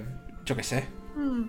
Y creo que todavía eh, se está demostrando día a día que España y el público, bueno, España no solamente España, sino todo lo que viene siendo el mundo hispanohablante tiene muchísimo que demostrar y lo estamos haciendo tanto en animación como en videojuegos, como en creadores de contenido y en todos los sentidos. Sí. Y por ejemplo, en Latinoamérica, las películas de que están saliendo, eh, El libro de la vida, Coco, que son Sí. con estudios eh, latinoamericanos, tío, brutal. Música, también tenemos una propia influencia. A mí no me gusta nada la música de, de re- reggaetón y eso, pero bueno, tenemos nuestra propia influencia que nos la están copiando otros países. O sea, Sí, quiero, quiero yo, decir, yo- yo es que estoy como tú. más valiosos de lo que creemos. Yo es que estoy como tú. Yo escucho reggaetón y me quiero morir. Si no, eh, devolvemos el oro de la Tansi, ustedes dejan esa música, por favor. Es que yo lo digo. No, hombre, broma. Yo lo digo. Sí, Sí, ayer se lo escuché a Heavy me hizo gracia. yo lo digo. Yo. mm, si te gusta el reggaetón, me parece perfecto. Pero es que no puedo, no lo aguanto. Además, todas las canciones de reggaetón me parecen iguales. Todas van de follar. Todas van de follar. O de que esa señora que sí, o ese tío. O, o que ese señor o esa señora está buenísimo y te lo quieres follar. Y es como, por favor, basta. A ver, cada uno con sus gustos personales, pero yo es verdad, yo te doy todo mi oro, por favor, basta. no, pero cada uno con sus gustos. Es que se lo escuché ayer a Heavy y me hizo mucha gracia el comentario ese del devuelvo el oro si ustedes paran con el reggaetón. La vida, la vida en general. cosa. La vida en general va de frungir. Perdona, no. Sí, sí, sí. Mi vida no va de Para frungir. mucha gente sí. Mi vida va de que quiero conseguir un trabajo y poder vivir sin. sin llorar cada noche de que me falta dinero. Oh, esa es el- la vida de todos. En plan, no que me No. sobre dinero, no ser millonario, pero que me vaya a dormir y yo no tenga miedo de que mañana me quede en la calle. Sí, Agustito, que te, que te duermas tranquilo. Yo con cada script, yo, yo no soy nada ambiciosa con el tema de dinero, yo siempre lo, lo he dicho que yo con vivir en una ciudad tranquila, pueblo, pueblo tranquilo, casa pequeñita y punto, ya me vale. Pero Sí. cada script sí que es verdad que me gustaría que fuera un, un triunfo más que nada para no sentir que han sido unos cuatro años desperdiciados, ¿sabes? Eso sí que me- la verdad que me daría mucha pena porque el juego no se lo merece y creo que nosotros en lo personal también no merecemos al menos Yo no, yo no quiero. una, una compensación. Yo no quiero que os pase eso. Por eso, por eso os dije la idea de la no hit. Porque digo, si proponéis a la gente a ver si. Mm. Eso puede dar mucho, mucho juego. Mucho, mucho juego. Tengo ya algunas personas localizadas así con cierta influencia que podía repartirles las case. El problema es ese, que claro, yo sobre todo tengo influencia en el público hispano, en el público la- mm. Eh, estadounid- estadounidense, sobre todo donde, donde más se vende Caronte es en Estados Unidos. Y no sé por qué, California. California, no sé qué tiene California, Ven- pero es allí donde más se vende. Vendéis mucho en el pito de América. Sí, Cuidado. sí, sí. No, espérate, pito de Florida. No, no. Florida, ¿no? Pues bueno, sí, es posible. A ver. Puede ser que sea. Que no yo- que, que yo, que no, soy, yo no soy. Yo no soy. Yo que no, no entiendo nada, pero bueno, no sé por qué en Los Ángeles, California, todos esos sitios, bueno, Los Ángeles porque son Los Ángeles, se vende un montón. Eh, claro, nosotros no tenemos la influencia, pero a lo mejor yo ahora que en Twitter, aunque yo hable español, tengo ya bastante más seguidores, a lo mejor y les da por hacerme caso, ¿sabes? Porque eh, una persona normalmente te hace caso si te ve que tiene muchos seguidores en Twitter, no sé por qué, es una mierda, la verdad. Sí, El la cómo gente mira los números. Sí, efectivamente. Eh, Yo creo que en el futuro, en un futuro así distópico, los seguidores de las redes sociales van a ser más valiosos que el dinero, te lo digo yo. Ta- También te voy a decir una cosa. ¿A ti no te hace mucha gracia que en Twitch, que el número de followers nunca está parejo a las personas que te están viendo, haya gente que te da el follow y dice, ese follow es para apoyarte a que sigas creciendo y es como, pero hijo de puta, si lo que más cuenta es la visita de que estés aquí. La verdad que el follow no, aquí no, no tiene No, mucho no, sentido. el, fo- en- el follow en Twitch no tiene valor. Eso, eso es una cosa que es una verdad como un templo. Los Sí, eso es follows, verdad. Los follows se agradecen infinito. De hecho, me habéis dado hoy varios follows. Gente del canal de Mimi. Y os lo agradezco muchísimo, pero muchísimo. No sabéis cuánto. Pero para Twitch, el follow es una puta mierda. ¿Sabéis lo que pide Twitch para conceder el partner? 75 personas de media en todos tus directos. Y eso es mentira. A mí no me lo dieron el partner cuando tenía 75 de media. Pero lo dan porque les da la gana. A mí me pidieron requisitos extras. No me pidieron 75 de media, me pidieron una media de suscriptores. Eso sí me parece un poco putada, ¿eh? Sí, sí, sí. No, es que si tú eres capaz de conseguir. eh, De, de conseguir. De conseguir. De conseguir 100 suscriptores. Ta, ta, ta, ta, ta, ta, te damos el pan. Y digo yo, Dios. Es, claro, le va- mm, pero son cosas que no te dicen, pero que están esos requisitos invisibles, fantasmas que se diga. Sí, sí. Pero. Y están ahí. Pero es eso, que, que es algo que no se habla mucho en Twitch, pero se Mm. debería hablar. Que el follow se agradece infinito. Porque es posibilidades de que esa persona vuelva otro día a verte y a disfrutar contigo. Sí. Pero. Hay gente que se piensa que solo con el follow ya te está salvando la vida. En YouTube tiene mucho más sentido porque al menos con el follow, pues en YouTube, la, pro- la propia plataforma te dice, mira, este vídeo de este creador que tú sigues y te has perdido. Correcto. Y ahora y tú te lo ves y punto. Correcto. Pero en- como en Twitch es todo en directo, pues no tiene mucho sentido el follow. Sí, en, sí. Yu- en Twitch ni se valoran las suscripciones ni nada, se valoran los viewers. Sí, Punto pelota. correcto. Así, así es como funciona el algoritmo. Correctísimo. Y te dicen que hay pequeñas cosas que te ayudan, que es verdad que Los te ayudan. hosteos. eh, Sí, los pero, hosteos no creo que ayuden tanto como dicen. pero ¿eh? no, no ayudan tanto como dicen, esa es la clave. Mm, Pero aún así se Ayudan los agradecen. viewers.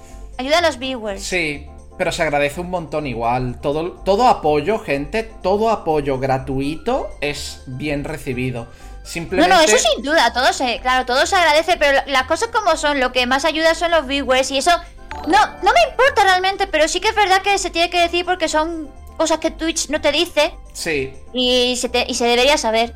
correcto. Son cosas que deberían ser públicas y en primera plana. Porque. Porque. En fin. Lo al final, lo, lo mejor para estar en directo es que te lo estés pasando bien en directo. Porque si empiezas a comerte la cabeza con cuánta gente estamos, te amargas. Sí, Te amargas polémica. mucho. Eh, además, lo tengo yo ya muy comprobado que realmente lo que más vende en Twitch es polémica. Polémica, salseo, drama o, o- o especiales así muy, muy interesantes. Pero yo, por ejemplo, yo he hecho dos especiales. Uno fue Hot Tap. El otro no fue un especial ampliable, pero no era de Hot Tap. El de Hot Tap, 300 personas. El otro ampliable, mi media de siempre. Es que es el morbo, es que la gente después se queja de, ay, es que esta streamer está enseñando treta, pero si es que vais. ¡Si es que vais a verlo! ¡Puto! Y el otro día en mi stream del viernes, que yo después miré los números, digo, ¿qué está pasando? Que tenía 300, Ojo, 300 de media. Y pues porque en estaba pantalla, llorando y la gente le, le, le, le- Sí, le sí, a la el gente le morbo. va el morbo. Le va el morbo, Si claro, de- porque, porque lo que quieren es verme a mí llorar Si y de, sufrir si y de- si de eso vive Telecirco. Efectivamente, es que después nos quejamos de eso, pero es que realmente es lo que tira. ¡Oh! Y yo lo he puesto a prueba muchas veces. ¡Ojo, Drillagan, Drillagan! Drillagan, guapo. Gracias por suscribirte dos meses. ¿Qué tal? Que estos días A la estás. misma le quedan los lurkers. Es verdad, los lurkers, la verdad que son muy buena No, ayuda. no, las personas, las personas que os quedáis de lurqueo, yo os comía la carita a besos. Sí. Porque ya os digo, yo soy una persona, que lo he hablado con Mimi más de una vez, que me gusta ver el chat activo. Cuando, cuando el chat se va quedando parado, cuando a lo mejor hay 5 minutos entre comentario y comentario, mi cerebro se va apagando como una velita y ahí es cuando veo el momento de parar directo yo. Hmm. Pero, aunque esas personas ya no estén hablando activamente en el chat y estén de lurqueo, ¡mua! tartita de fresa y besitos para vosotros y vosotras. que se agradece infinito, pero infinito. Yo soy muy lurker, la verdad. Siempre, siempre he sido muy lurker. En tu canal no, pero normalmente suelo ser muy lurker. Porque A mí- siempre estoy haciendo alguna otra cosa. A mí me pasa que yo estoy ha- haciendo otras cosas y también soy bastante lurker, pero intento dejar algún comentario de vez en cuando. Mm. Algunos Yo cuando estoy suelto. jugando, cuando estoy jugando algún juego en mi canal, que cuando juegas a juegos cuando la gente menos, menos habla, ¿no? Normal, porque está jugando y están hacia- haciendo otra cosa. Pues sí que es verdad que se hace un poco extraño, ¿no? Pero te- me, me pongo a hablar sola. me pongo a hablar sola y ya soltaré algún comentario y Yo- eso. Y simplemente pues carrileas el Steam como puedes. Yo es que es eso, a mí me encanta interactuar con el chat mientras voy contando movidas. Mm. Y cuando el chat se va quedando parado, mi cerebro se apaga poquito a poco. Entonces ahí es cuando digo, vale, ha llegado el momento de parar directo por hoy. Antes de que el cerebro pase de apagarse a putearme. Mm, ¿Sabes? En plan de antes de que empiece a decir, pues los estás aburriendo, hijo de puta. No, pero eso también es algo que tú tienes que trabajar, Sol, que tú tienes también muy poquita autoestima. Ay. Y piensas lo peor, no es que la gente se aburra, simplemente porque tienen No, cositas que hacer no y es, por, están así. no es por pensar lo peor, Mimi. Es que. Esto lo hemos hablado ya. Yo soy básicamente el senpai de mucha gente que habéis empezado a hacer directos. Sí, Porque yo llevo creando contenido en internet. 10 años, ¿no? 12. Para 12, 12. años. Para 12 años. Yo empecé como unos meses después que Rangu. Para que te hagas una idea. Hmm. Yo llevo ya mucha traca. Yo he visto mucha gente a la que quiero muchísimo y me alegro de que les vaya infinito adelantarme por la derecha. Vamos a decir. Hmm. Entonces eso, poco a poco... Perdón. ¿Por qué pides perdón, coño? Si me alegro un montón por ti. Me siento culpable. Mimi, no me seas... A ver, con perdón, Mimi, no me seas gilipollas. Que tú sabes... Tú. Que yo sabes que yo me alegro. Que yo me alegro por ti infinito. Igual que me alegro, por ejemplo, de, de Heavy, de Laura. Hmm. Yo me alegro infinito por vosotros y vosotras. Pero ¿sabéis cómo es el puto cerebro humano? Poco a poco te va Sí, lo diciendo. sé. Entonces, yo llevo ya 10 años, 12 casi, perdón, luchando contra eso. No es lo mismo que. Yo qué sé, con perdón, no es lo mismo que vosotros que lleváis un añito, dos años, ¿sabes? Ya, ya, sí, sí, no, yo lo entiendo. Eh, compararte con los demás es bastante. eh, Es lo que No, no. todo el mundo dice que no hagas. Yo pero es intento no bastante compararme, yo intento no compararme, pero sois gente que tengo roce con vosotros, que os quiero un montón. Sí. Entonces sí, sí, es inevitable ver cómo avanzáis, ¿sabes? Hmm. Y es un poco el meme de Patamón. El de Patamón llorando que dice, ¿por qué yo no puedo Digi evolucionar? No lo sé, es que realmente no existe ninguna clave ni nada de eso. No, no, no, para- no la hay, crecer, no la hay. Porque es todo, es que es todo como mm, mm, suerte y punto, porque no hay nada, no hay- literalmente no hay nada que puedas hacer para, yo qué sé, contactos a lo mejor, llevarte bien con ciertas personas que te ayuden a crecer, que sean más famosos que tú. Digo yo, no sé, otra manera no se me ocurre. Sí, pero a ver, Yo sé que yo crecí porque por la influencia de Rangu, porque yo por mí misma no habría crecido. sí, pero todos estos temas a mí me gusta hablarlo contigo porque Mm. los dos sabemos que a última hora esto depende de tantos factores externos al esfuerzo Mm. que no son normales. No, El esfuerzo yo ya lo tengo muy claro que no... no, no, no. No, no, e- no es la clave. A ver, tú te puedes esforzar, pero realmente lo que te va a impulsar a ser un poquito más conocido es suerte y punto. Y quizá un poquito moverte también en el sentido de contactos. Sí. Otra cosa no se me ocurre. Pero yo de contactos. Sí, pero es lo que estábamos hablando antes de que a ti te daba cosa. Sí, O sea, a mí me da, a mí me mucha da vergüenza. cosa. Me da mucha vergüenza Pero, contactar pero todo el con mundo, gente. pero todo el mundo está en, ese mis- en ese mismo saco, todo el mundo le da vergüenza, entonces alguien tiene que romper ese círculo vicioso de vergüenza y dar el paso. Que por y bueno, el, el- el no ya lo tienes. Sí, a ver, le quiero hacer, le quiero hacer una aclaración a Sorcano que dice, ha dicho una broma, ¿no? De polémica Mimi eh, insulta al presentador que tan amablemente le invitó. ¡Eh! Pero bueno. Sorcano, eh, yo no soy un canal de solo en- entrevistas de este estilo, vamos a decir. De hecho, esto ni siquiera es una entrevista, es una charla de chill. Te lo digo ya.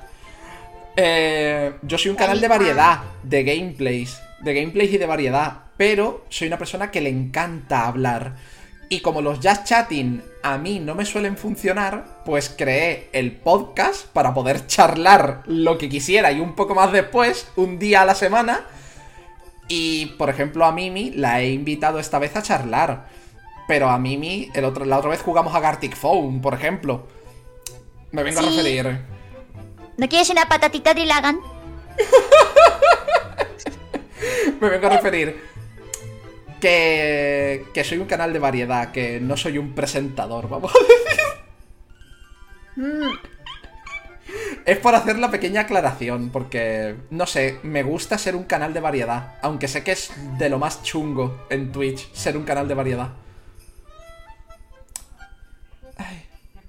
Las Pero de variedad realmente tu canal es más bien gaming, ¿no? Porque, eh, eh, o sea, principalmente gaming, quiero decir. A ver, principalmente gaming, pero por variedad, como Twitch es una plataforma gaming, por variedad lo que quiero decir es que yo no juego solo League of Legends, no juego solo Fortnite. Sí. ¿Sabes lo que te quiero decir? Que hay muchos canales de Twitch, por ejemplo, un caso de un Poketuber, ¿vale? Hay un Poketuber que se llama Blessur. Eh, cuando juega Pokémon, tiene 500 personas de media. Mm. Juega literalmente cualquier otra cosa. Por ejemplo, está jugando Sekiro, que tú sabes que los Soulsborne tienen una base enorme. Sí, sí, sí. Eh, se puso a jugar Sekiro 50 personas. 50. No, eso suele pasar cuando tú acostumbras a tu audiencia a tener un contenido concreto. Le pasa, por ejemplo, a Riglo, que es un colega mío que está siempre con el Isaac. Sí, lo sé. Si Riglock En me cuanto cae. hace otra cosa, el pobre le cae la media un poquillo. Sí, sí.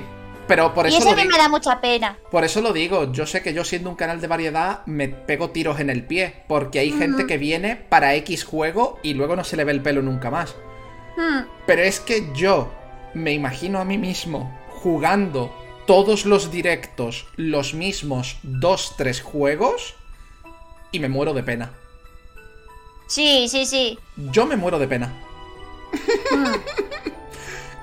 Porque yo, yo lo necesito.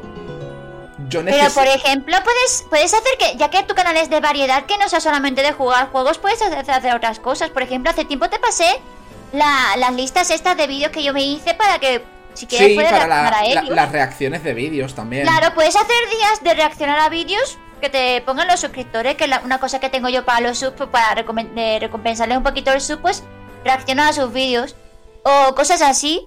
Y eso ya pues añade un poquito más de variedad a tu canal y a la gente le gusta muchísimo verte reaccionar a vídeos. Le gusta mucho ver a cualquiera reaccionar a vídeos. Mm. A ver, que duermas bien, Shiruba. Dice contenido que suele funcionar. también juega Valorant y para el que lo ve es aburrido. La cosa es que Valorant, hay streamers que viven de Valorant, no es una broma. Entonces, hay- es aburrido en cierta medida. También os digo, la gente tiende mucho a compararnos. Mucho. Mucho, porque a mí me han comparado con Rangu. Con Pazos. Pero a quién no le comparan con Rango, Dios mío, qué pesada gente. A mí es que ya, ya os digo. mm, Mm, me han llegado a comparar rollo. A ver, ¿alguna vez? Solo una, creo que ha sido. Solo una, ha sido solo una. Me compararon contigo, Mimi. ¿Qué te dijeron? Rollo. mm, Tienes así como. que te ríes mucho, como Mimi, no sé qué, y yo. a ver. Pero a ver, pero a ver, pero si somos amigos es normal que se nos peguen cosas y igualmente tú siempre has sido muy de reírte por todo. Sí, sí. O sea, que somos andaluces, nos reímos de la vida por no llorar. Yo qué sé. Yo qué sé. Ay. Pero bueno, al menos eso no me parece tan malo. Lo peor sería que si, si tú estu- eh, estuvieras haciendo una serie de, de videojuegos y te dijeran, ay, te estás copiando de X. Es que eso me ha persona. sí que pasado. lo veo ya feo. Eso me ha y yo sé que te ha pasado. pasado y me parece horrible, la verdad, que pase. Eso me ha pasado más de una vez. Mm, Y de Eso sí me parece una putada. Ay. Por ejemplo, con Inazuma Eleven ha sido el caso más reciente. Yo Inazuma Eleven Sobre, mira lo que le están diciendo en el chat. Sobre, Respira, respira, Con Inazuma Eleven ha sido el caso más reciente. Que yo Mm. me monto mis propias películas para los juegos, tú lo sabes, yo me invento mis mierdas. Sí, Eh, y te han comparado con... Me han comparado con Rangu y han intentado Obvio. meterme con calzador la- las historias que se inventó Rangu para Inazuma Eleven. Y es como que yo. Mm. Rangu es su propia cosa. Rangu tiene. Mm. eh, Mark va por ahí atropellando a gente en camiones o algo así. Me contaron, Sí. esto es lo que me contaron. Sí, Yo en mis historias, Mark lo que tiene es una mafia futbolística que dirige Mm. el cotarro a nivel mundial. Nivel rollo, el fútbol está ya en todos los países implementado por culpa de su mafia. No porque vaya atropellando a gente por ahí, ¿vale? Sino que el tío extorsiona a gente. Yo no sé si tú lo sabes que hay una norma en los streams de asiáticos, sobre todo, pero se está empezando a implementar también en Occidente. Que hay una norma de que. ah, una regla que suelen poner en, los, en, los, en, lo- en Twitch. Que es de que tú no puedes hablar de otros streamers en tu canal si el streamer no lo ha mencionado, si no está en contexto. Y, y últimamente lo estoy. Al principio me parecía una, una norma muy estúpida, pero últimamente lo estoy entendiendo muy bien. Porque a mí me fastidia mucho, sobre todo estos últimos días, con todo lo que me pasó, que lo comenté el viernes, con toda esta etapa. Me fastidiaba mucho que vinieran. ¡Ah, Mimi, has visto lo que ha hecho Rangu! ¡Jaja, has visto lo que Rangu ha dicho de ti! ¡Jaja, no sé qué Rangu, Rangu, Rangu, Rangu! Sí. Y en mi servidor de Discord igual, parece que todo era Rangu, memes de Rangu, no sé qué. Y esto es el servidor de Mimi Bits, hijo de puta. yo lo Vete al server de Rangu, si no tiene te jodes. Yo lo he convertido en un meme. Yo literalmente tengo un bingo, que aunque no lo estemos usando mucho, yo tengo un bingo que pone, en este directo se ha mencionado a Mimi, tachamos el cuadradito del bingo. Me han mencionado a Rangu, tachamos el cuadradito del bingo. Pero, ¿cómo te explico? A mí, que se hable de otros streamers, no me, no me importa en el sentido de... Mm. Me encanta hablar contigo y me encanta que a lo mejor salga algún tema de tus directos en el chat o que alguien me diga, ¿has visto el directo de ayer de Mimi? Y yo, no, no lo he visto, ¿qué ha Mm. pasado? Eso a mí me gusta. Lo que yo veo mal es, no sé quién está en directo.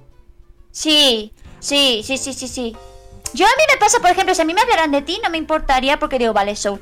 Lo que a mí me molesta, yo creo que donde está la diferencia es cuando te intentan Sí, eh, meter con imponer al calzador. otro streamer. Meter con co- calzador, sí. Sí, sí, sí. Cuando intentan imponerte al otro streamer en tu comunidad.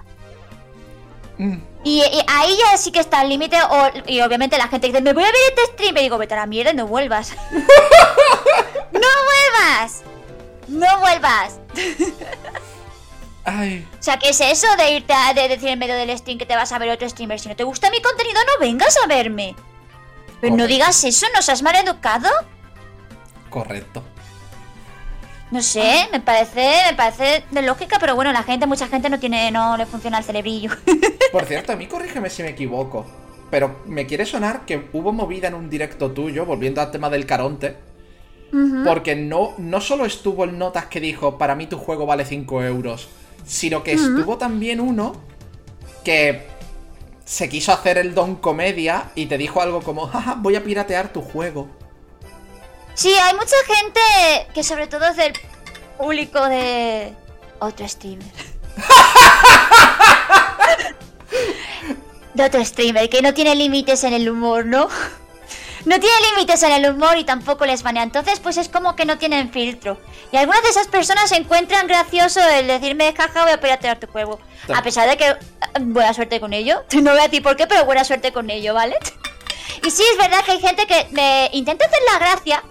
En su, ce- en su cerebro eso tiene gracia, ¿vale? Sí. E intentan decir, y me dicen eso siempre de, ay, sí, le ves piratear, jaja. Que te voy a decir Y una cosa, el streamer que comentas a mí me cae súper bien. Me gustaría traerle un día a charlar, pero... Me cae bien, pero su público, eh, yo, yo, Sí, yo sí. ya corto vínculos con Eso, él. eso, eso lo hemos hablado también. Eso lo hemos Mm. hablado también.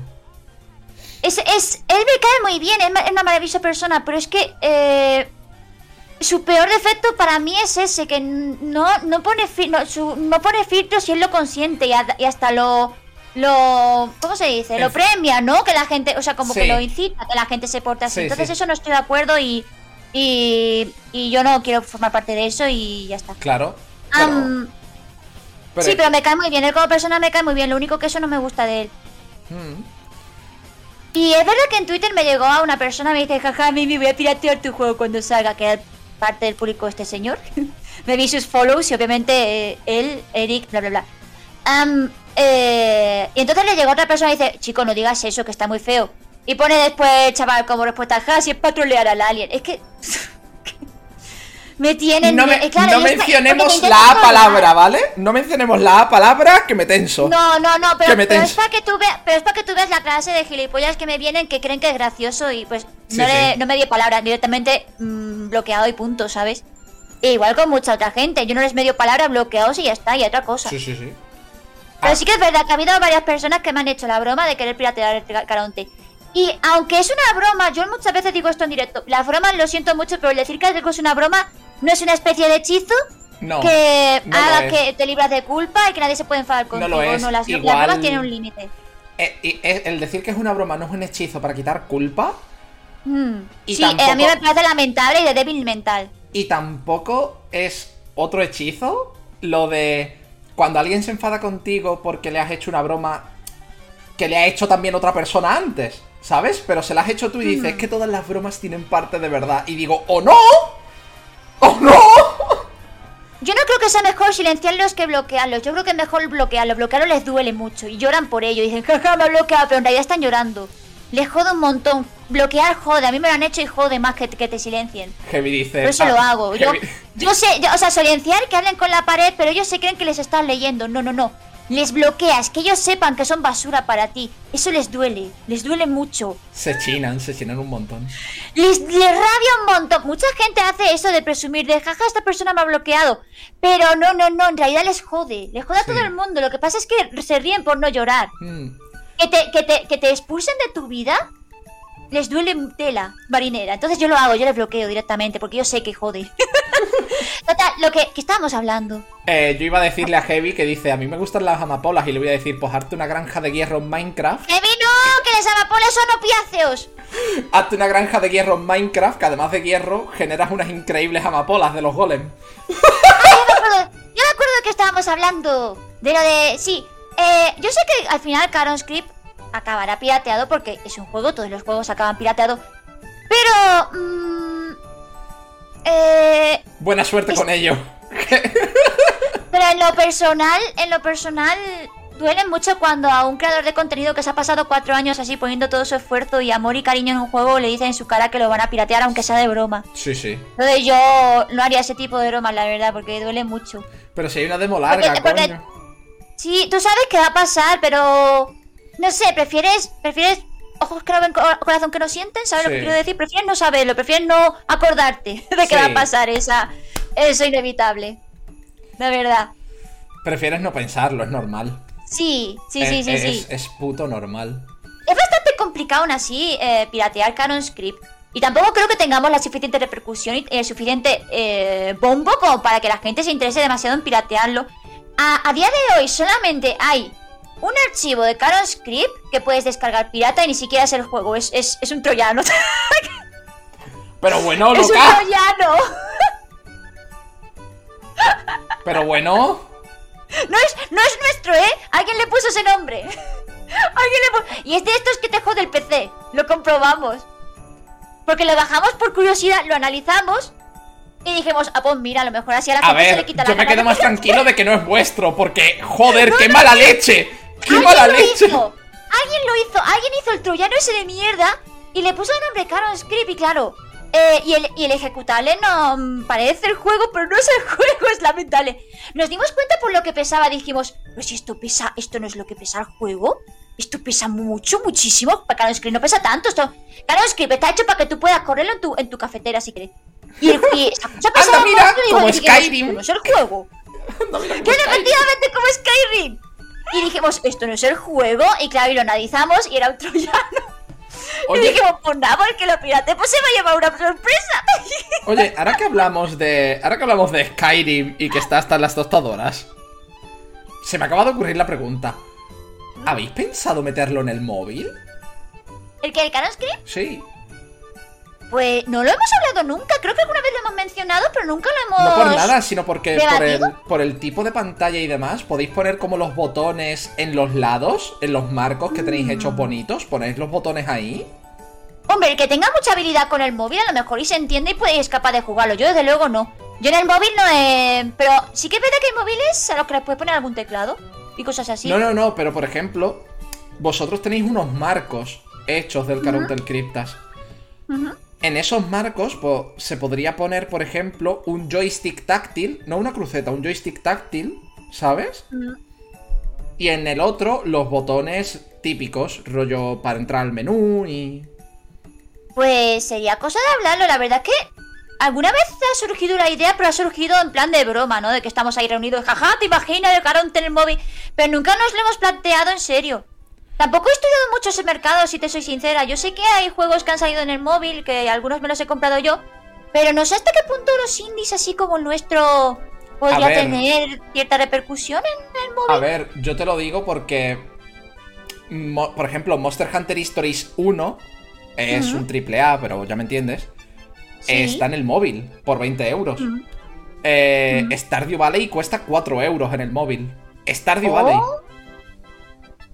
Pues ya te digo, lo tengo que mirar porque si te soy Eh, sincera no tengo ese no tengo ese mercado estudiado para nada. Así que ni idea. Los profesor Layton, los tres primeros, los tienes en el móvil por 10 euros cada uno. ¡Hola! Ah, pero el Layton sí lo veo yo bastante viable en el móvil, la verdad.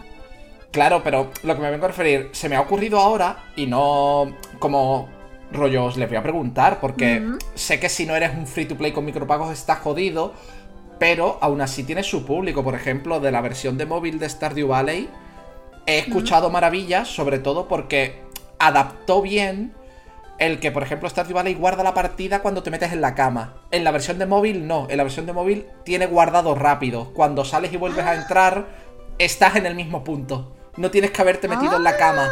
Ah. Pues no sé, lo, lo pensaré, la verdad, porque ya te digo, es que desconozco. No, te sabré decir, lo pensaré, lo hablaré con Heavy porque desconozco mucho ese mercado. A ver, no digo yo que sea una millonada, ¿sabes? No, pero sí, pero que algo puede ayudar, te entiendo lo que quieres decir. Lo miraré, lo miraré. Lo investigaré, haré la investigación.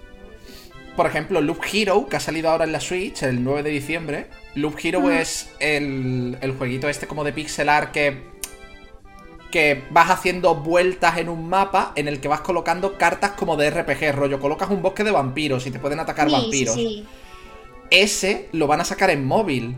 Porque, ¡Oh! ¿sabes? ¡Ojo! ¡Ojo! Lo van a sacar en el es que móvil. yo, yo sé que hay muchísimas empresas que están muy interesadas en el móvil porque quieras que no, el móvil es un mini ordenador portátil y te lo llevas a todas partes y puede ser bastante bastante bueno tener ahí el juego accesible, pero ya te digo que es un mercado que yo no conozco, así que me lo miraré, le echaré un vistazo y a Yo ver qué tal, a ver, a qué, digo. a ver qué puedo encontrar. Yo te digo, con que el Caron. ¡Hola, Suki! ¿Qué tal, Suki? ¿Cómo estás? Bienvenidos y bienvenidas, presentación del canal de Suki. ¿Qué tal? ¿Qué tal? ¿Qué habéis estado haciendo? Ahí la buena promo para Suki. Echarle un ojo al canal de Suki, que es súper maja. Que es súper maja. ¡Lo buena Suki! Hola, Ekai. Pues aquí estamos charlando de todo un poco, del Caronte. Estamos hablando del Caronte Criptas. Y también hemos charlado de cómo funciona Twitch más internamente. todo Hemos hablado de muchas cosas. Pues del mercado de móvil ya te digo que lo investigaré, pero lo haremos luego del de cuando terminemos de hablar con la innombrable, que es ahora mismo nuestro principal Claro. quebradero de cabeza. Claro, yo lo digo porque. ¿cómo, Mm. cómo os digo? Con que vuestro juego no haga que el móvil te derrita las manos, yo No, creo no, que no, ya. Yo creo que ahí ya tenéis. ¿Sabes lo que te quiero decir? Que va, que va, no, si CaroScript eh, está bastante bien optimizado y puede correrlo. Mira, mi, pez- mi padre, mi papá Bits, tiene un PC que es de hace. Yo qué sé, 20 años tiene esa mierda. No, que no, no corre, no corre, es una tostadora, no hace nada. Y aún así puede correr el CaroScript. Ya está. No corre nada, no corre ni el Word, te, te lo juro. No Eh, corre nada. Y el Suki. CaroScript lo corre. Suki, hoy es día especial. Hoy tenéis permitidas las mayúsculas. Hoy. Hoy hay fiesta de mayúsculas. Pero. Pero es lo que te digo, no sé. ¡La gato! Es que no sé, por ejemplo, el de Stardew Valley dijo: Mira, voy a sacar mi juego en móvil, lo voy a optimizar bien, pero sé que va a ser muy raro que alguien me pague 15 euros en el móvil por Stardew Valley. Y, Y el entonces- móvil se tenía que ser más barato. Y entonces lo puso por 4 o 5 euros. Y Mm. no le ha ido mal. Es decir, no ha vendido lo, lo más grande, pero. ¿Sabes? Sí, lo mira, pues lo podemos mirar para el futuro así como posible mercado, pero por ahora a ver qué pasa con la innombrable que La- el problema que tenemos ahora mismo es ese que el juego ya está listo, está listo, está preparadísimo para sacarlo al mercado, tenemos ya eh, el arte promocional, Tony ya ha subido la música a Spotify que, que la puede escuchar todo el mundo y además no tiene no, no te va a saltar el copyright porque tiene permiso, bla bla bla bla. Eh, lo único que falta es ponernos de acuerdo con la innombrable y punto. Si es que es, es- es nuestro principal problema. Y es muy difícil porque no solo tienes que ponerte de acuerdo con la innombrable así como concepto, sino con todas las innombrables. Con la de Japón, con la de, La de Europa, España. con la de... Todas, todas, to- bueno, las- no todas, las principales. Sí, Eh, La, la de los continentes, vaya. sí. La de cada continente, cada sede. Dios, principal. has dicho continente y me he acordado de los supermercados continente. ¿Tú te acuerdas? Ya, yo no... ¿Cómo no sé lo que son. Pues eran unos supermercados que se llamaban Continente, que eran como la principal competidora del Prica, y al final a los, a los dos se los ha comido Carrefour. A los dos. Ah, pero yo no sé lo que es el Prica. Pues el Prica era otra marca de supermercado. Muy bonito. Pues, pues no la he llegado a conocer yo, oye. Mu- muchas gracias por los bititos, Suki. Estaba jugando a un par de los Touhou. Tengo mucha historia con esos juegos. Llevaba como 5 años sin jugarlos y me ha dado felicidad jugarlo en stream y, tener, y volver a tener esa sensación. Pues me alegro que hayas revivido tu infancia, Suki. Y de verdad, muchas gracias por los 10 bititos. Ah, pero que todo el mundo conoce el Prica. Yo no sé lo que es el Prica. El Prica era. todo el mundo lo conoce. El Prica era lo que antes era un Carrefour. Cada vez que tú vayas a un supermercado grande, de esos que llevan a lo mejor 20 años construidos, y veas, un car- y veas que es un Carrefour, antes era o un Prica o un Continente. Uno de los dos. Oh. Elige. Vale, vaya, yo, yo Carrefour y punto. Carrefour y punto. Yo no lo conozco, yo no lo conozco, la verdad. Primera vez que lo he escuchado en este stream. A ver, es que a lo tonto yo te saco un montón de años. A lo tonto. No te voy a preguntar la edad que seas maleducado. Me lo dices luego si quieres. A ver, no te- yo no tengo ningún problema. Yo tengo 27. Sí, venga ya. Yo tengo 27. ¿Qué dices? Yo soy ¿Te como. echaba 22? Yo, yo soy como el meme de los ¿Qué? Simpson. El ¿Qué meme, vas a tener que va? El, meme, el 22. meme este, el meme este de los Simpson que como que Homer está pensando y de repente viene un 27 y dice ¡27! ¡Ese soy yo! 27. ¡La puta madre! ¡Yo te echaba menos! Ay, pues no, tengo 27. ¡Ojo! Na- nací el año. Ah, eres un bebé, no nos hagas tanto, hombre. Nací. eh, nací el. El año que sacaron El Rey León y Final Fantasy VI. Dos cosas increíbles. Joder. Uy, pues tío, yo te echaba a ti menos. Drillagan es de mi quinta, dice. Sí, mi- la tiene tu edad también. No lo sacas tanto, que me sacas dos años, Suki. Pero Nah, tú- aquí la. Ah, no, no, ¿qué dices, Suki? Si tú tienes millones de años. Ah, no, que no está, no está en el personaje de Suki, vale, vale. no está in character, ¿cómo se dice? yo pensé que tenía 31.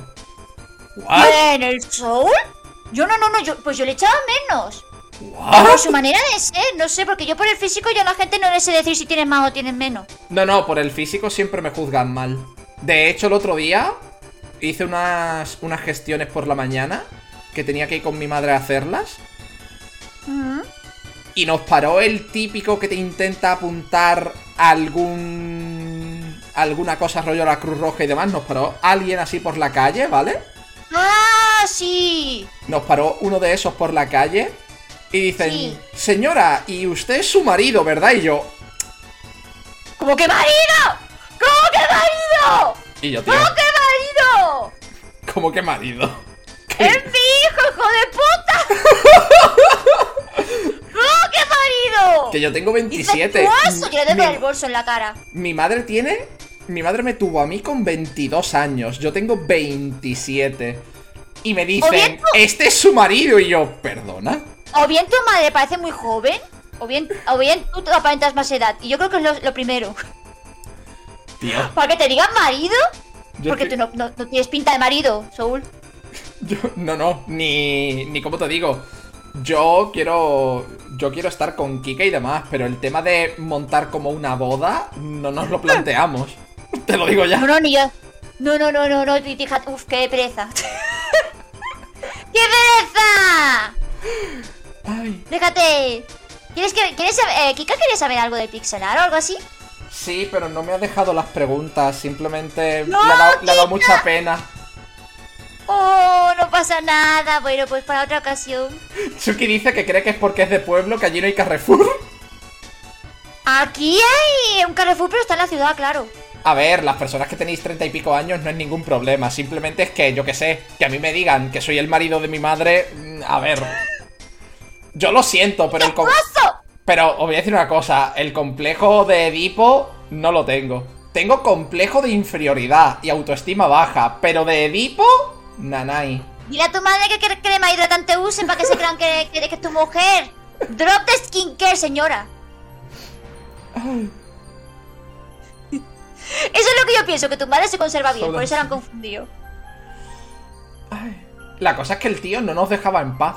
Nosotros ya ayudamos a algunas organizaciones de síndrome de Down y demás. Hmm.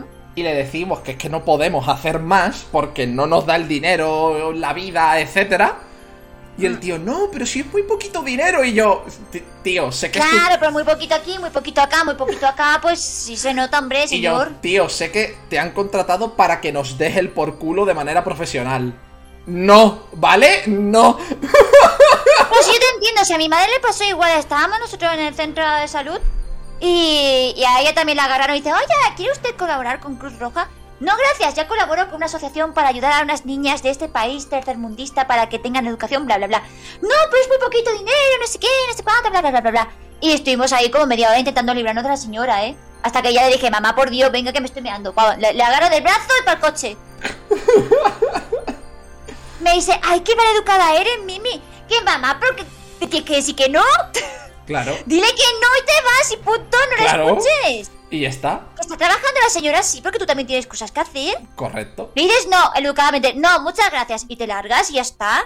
Además, y ella no- sigue hablando, bueno, pues que siga hablando, pero mm, la silencia es como en Telegram y en Twitter. A- además, todos nosotros sabemos que hay algo que jamás podremos tener. Que es que como Suki es una dragona, aunque ahora mismo Suki yo solo le saque dos años, yo voy a ser un ancianito y Suki como es una dragona va a seguir pareciendo que tiene la edad que tiene ahora y va a ser como... Suki, ¿cómo se convierte uno en dragón? La ventaja de ser VTuber es eso, que tú vas a envejecer, pero tu personaje se queda ahí intacto, divino, maravilloso y no le pasa nada. ¿Sabes que el gato está pensando en hacerse VTuber? Sí, lo, lo he visto, lo he visto. La cosa es que yo lo, yo lo he hablado en directo. Yo, como llevo tantos años y llevo tantos años enseñando la cara, yo hacer el paso a VTuber, yo creo que para mí, en ese sentido, se pasó el arroz. ¿Sabes lo que te quiero decir? Pero el gato también ha enseñado la cara.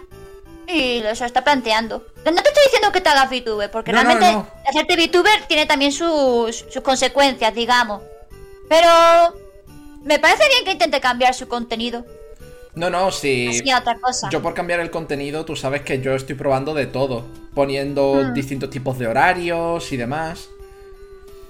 Yo te diría que pruebes a hacer contenido ese de reaccionar a vídeos o algo que eso a la gente le suele gustar muchísimo y a ver qué tal sale. Hmm. Haces un día especial, un día especial.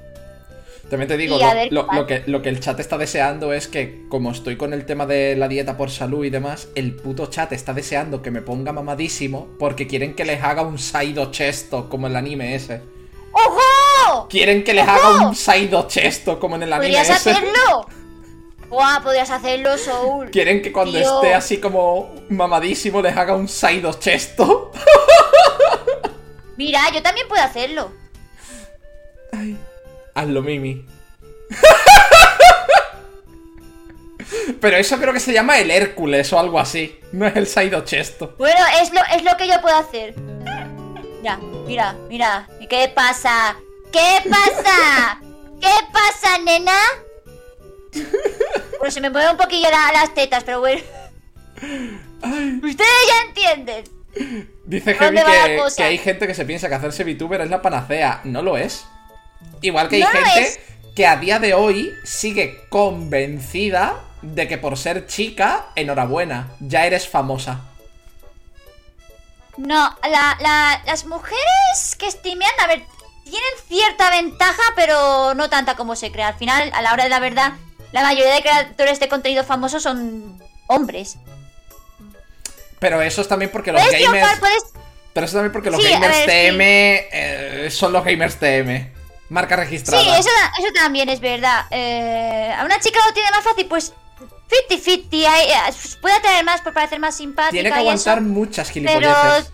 sí, sobre todo es eso, el, el- el estrés mental que sufre una mujer creo que es ligeramente diferente o a lo mejor no estamos tan preparadas para ello por lo que sea, por un tema cultural o educación. No, no, pero. Pero muchas se suelen rendir así a mitad del camino o no quieren llegar muy lejos. Pero Mimi, es que es normal. Porque a mí, por ejemplo, por ser un tío, Hmm, eh, a mí jamás me han cuestionado por qué estoy jugando a algún juego. A lo mejor me han preguntado lo típico.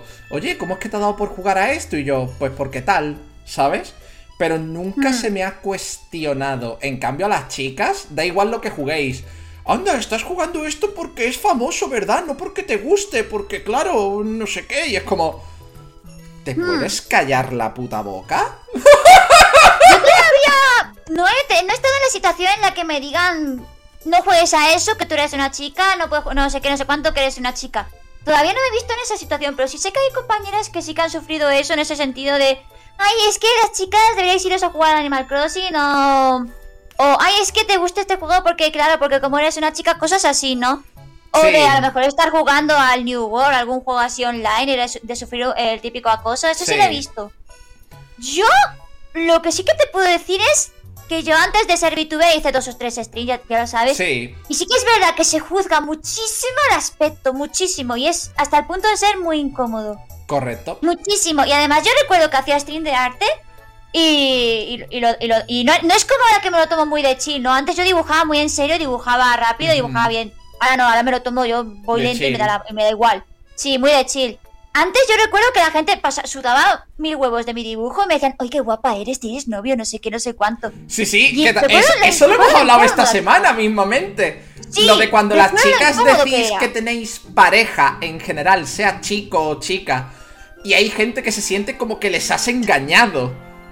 Sí, sí, yo eso lo he visto en directo además de estar en el stream de alguna amiga y mencionar a ella que tiene novio y viene gente y dice, ay, pero ¿por qué no dijiste eso? Nos has engañado. Y dice, no, lo he mencionado varias veces, lo que pasa es que pues no te has enterado.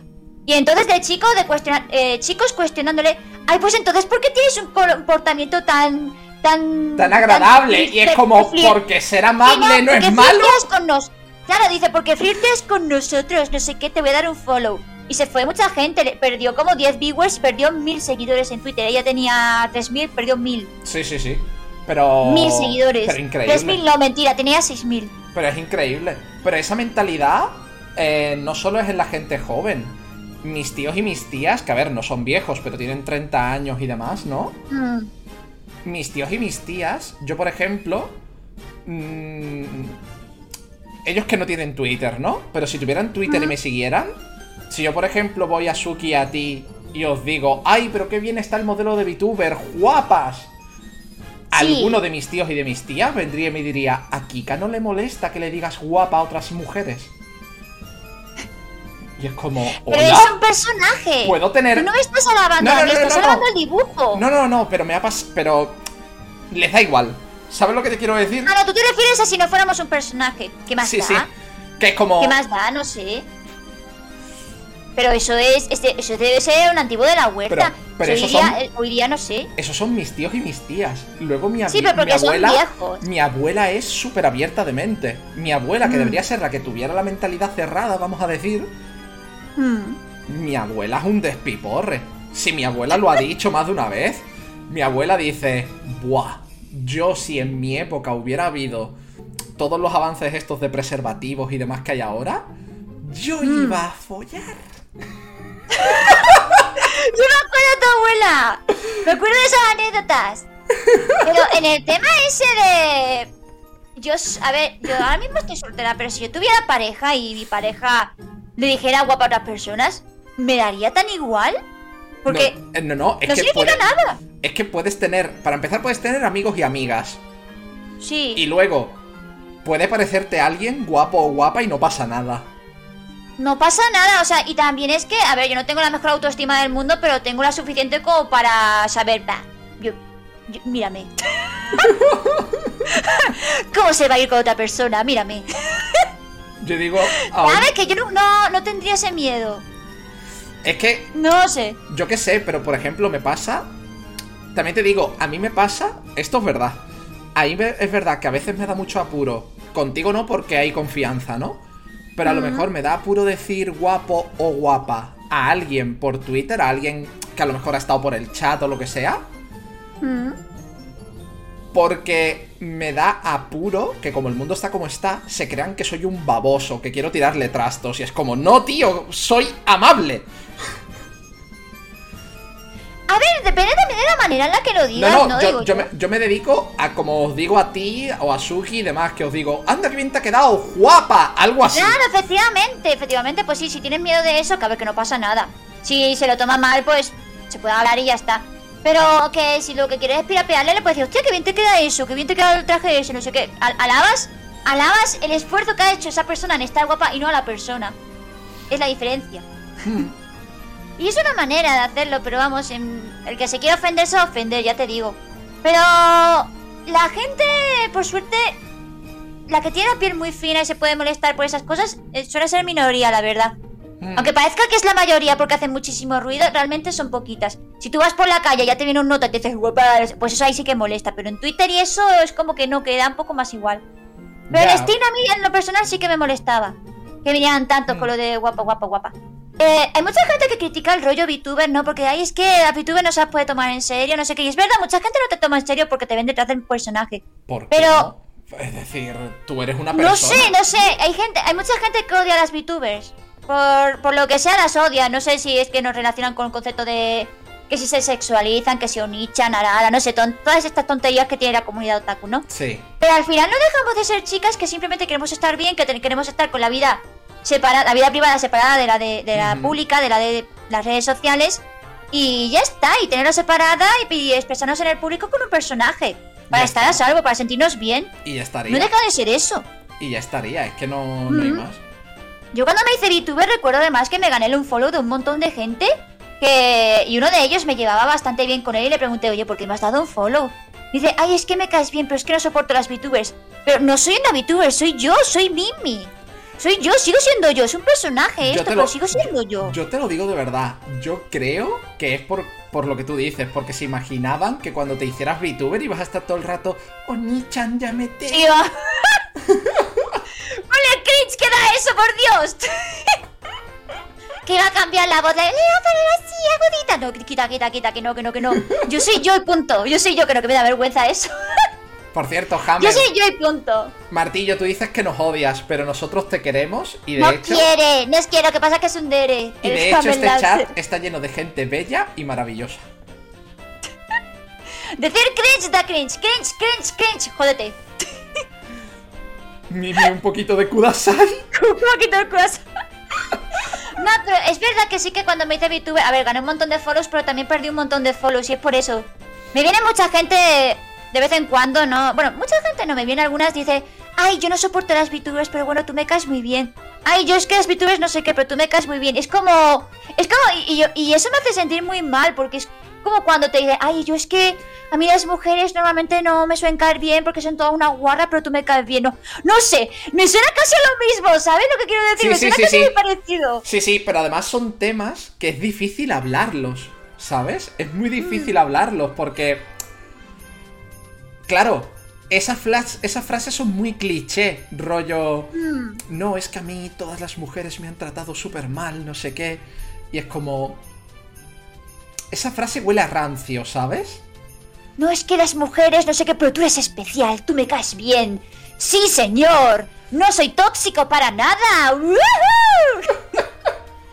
Yo, por ejemplo, me gusta cuando, cuando en el chat tú misma me dices que este es tu canal de confort, porque yo quiero que mi canal sea un canal donde en la medida de lo posible todo el mundo esté a gusto. Yo estoy aquí muy cómoda. En la medida de lo posible estéis a gusto, dentro de lo que cabe y dentro de mis posibilidades, ¿sabes? Mm. Entonces, yo no... ¿Cómo te explico? A mí me hace mucha ilusión cuando me lo decís. Pero no porque yo busque sentirme especial, sino porque mi objetivo es ese, que estéis así de a gusto. Mm. Ya sea del urqueo o comentando en el chat. Mi objetivo es ese, que estéis así de a gusto. Y que sepáis que este es un canal en el que todo está en base a un contexto de que no se dice nada a malas. En el sentido de... A ver, si alguien viene a insultarme y le llamo gilipollas, eso va a malas. No me jodas. Ya está. Llama gilipollas y punto. Así se, se hizo famoso el Chocas.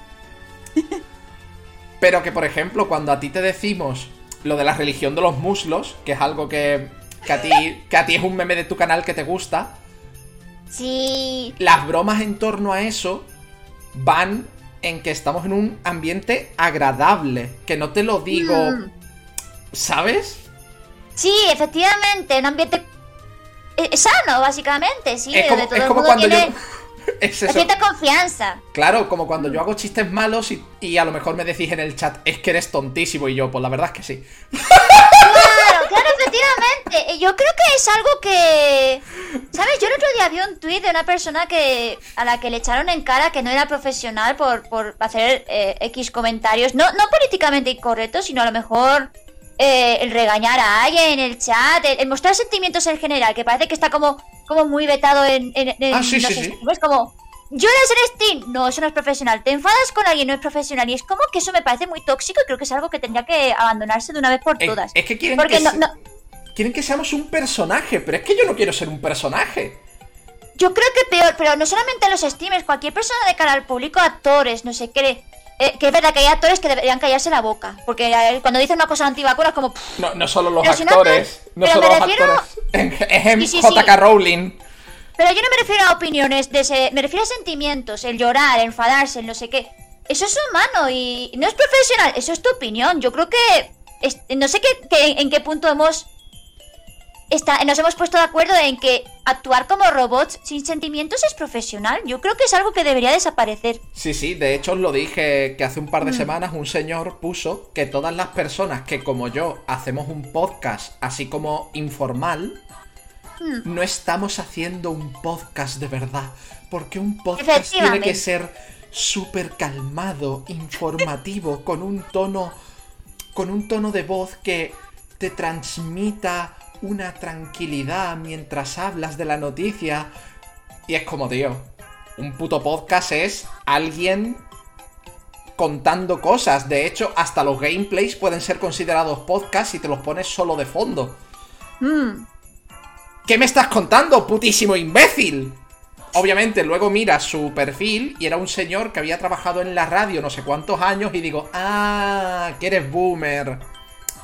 Mm. Claro. Eso era. Pero esa es su opinión y la opinión es- solamente es una opinión, no son hechos. Pero, por ejemplo, si a ti te enfada alguien del chat y quieres echarle la bronca, échasela. No es profesional, eso es tu opinión. Puede ser contenido perfectamente. Echarle la Claro. bronca a alguien puede ser contenido. El Socas, de hecho, a mí me encantan los clips del Socas cuando le está. Es que a mí el Socas me gustan mucho, ¿no? Yo sé que a la gente no le gusta, pero a mí me gusta porque me gusta cómo manda la mierda a la gente. Eh, y lo convierte en contenido. Eso a mí me parece muy inteligente. Yo es que creo que, hay una diferencia Dime, dime. entre hacerlo cuando alguien te ha tocado los huevos a hacerlo todo el rato.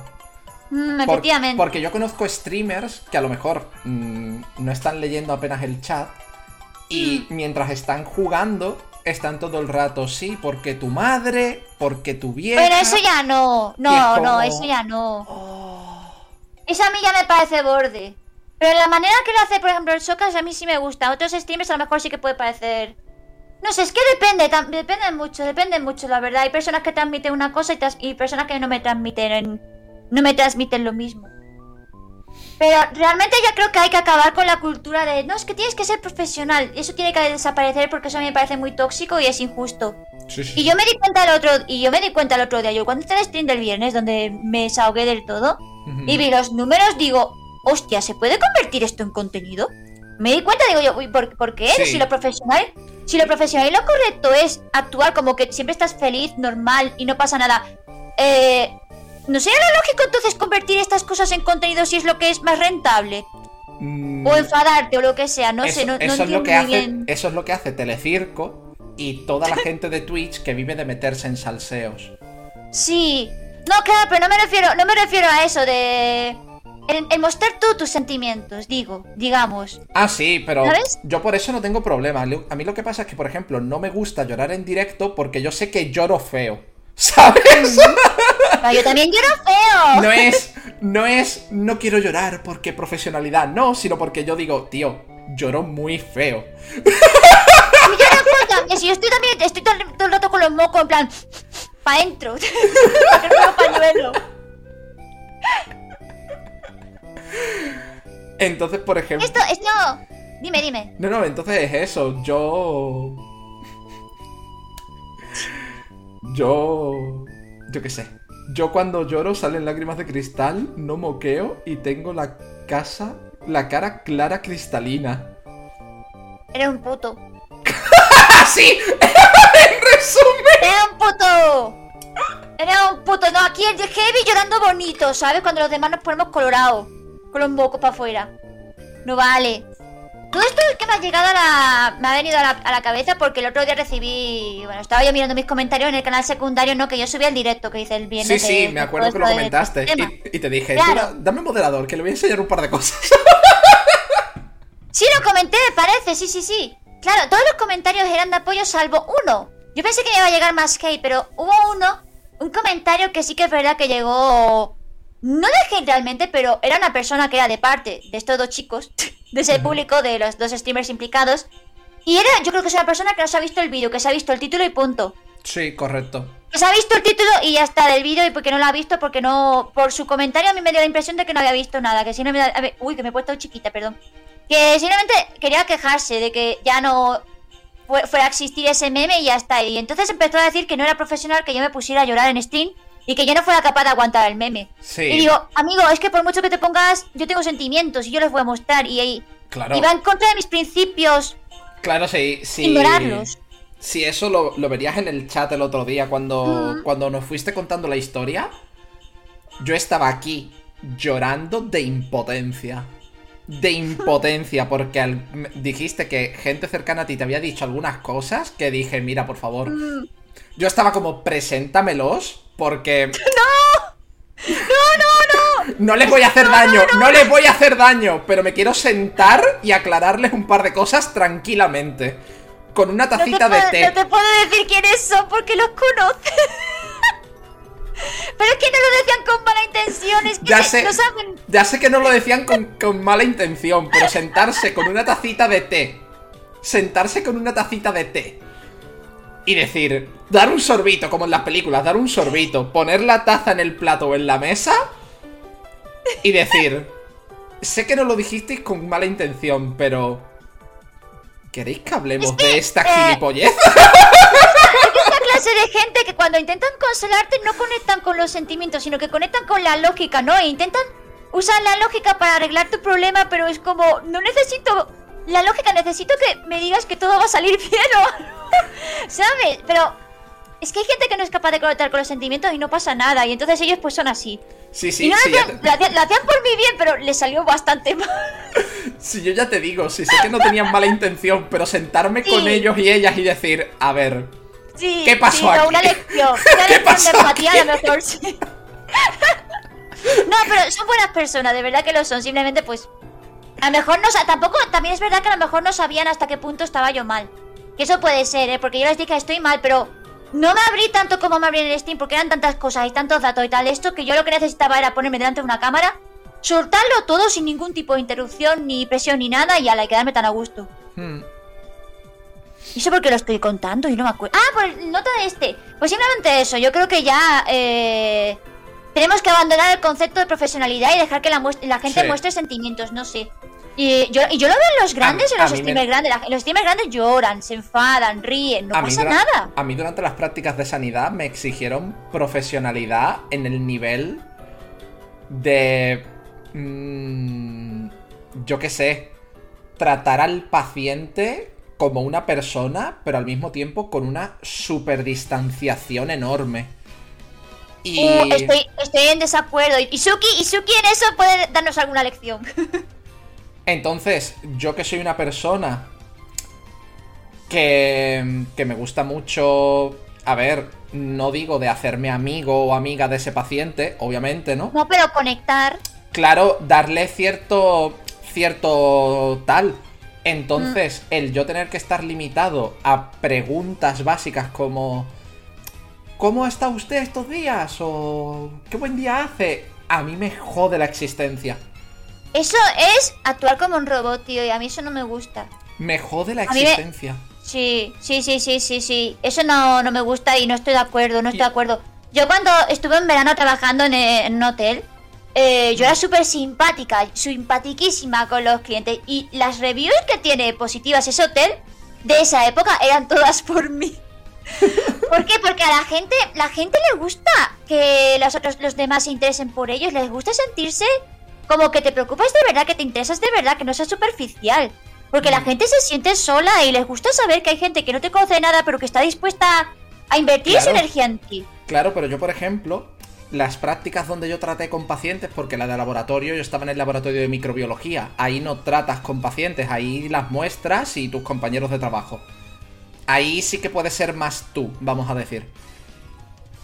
Pero en las Mm. prácticas de radioterapia, que tratamos con pacientes que tienen cáncer y demás, a mí me dolía en el pecho no poder tener una conversación más natural y luego ver a gente, a los profesionales, vamos a decir, ¿no?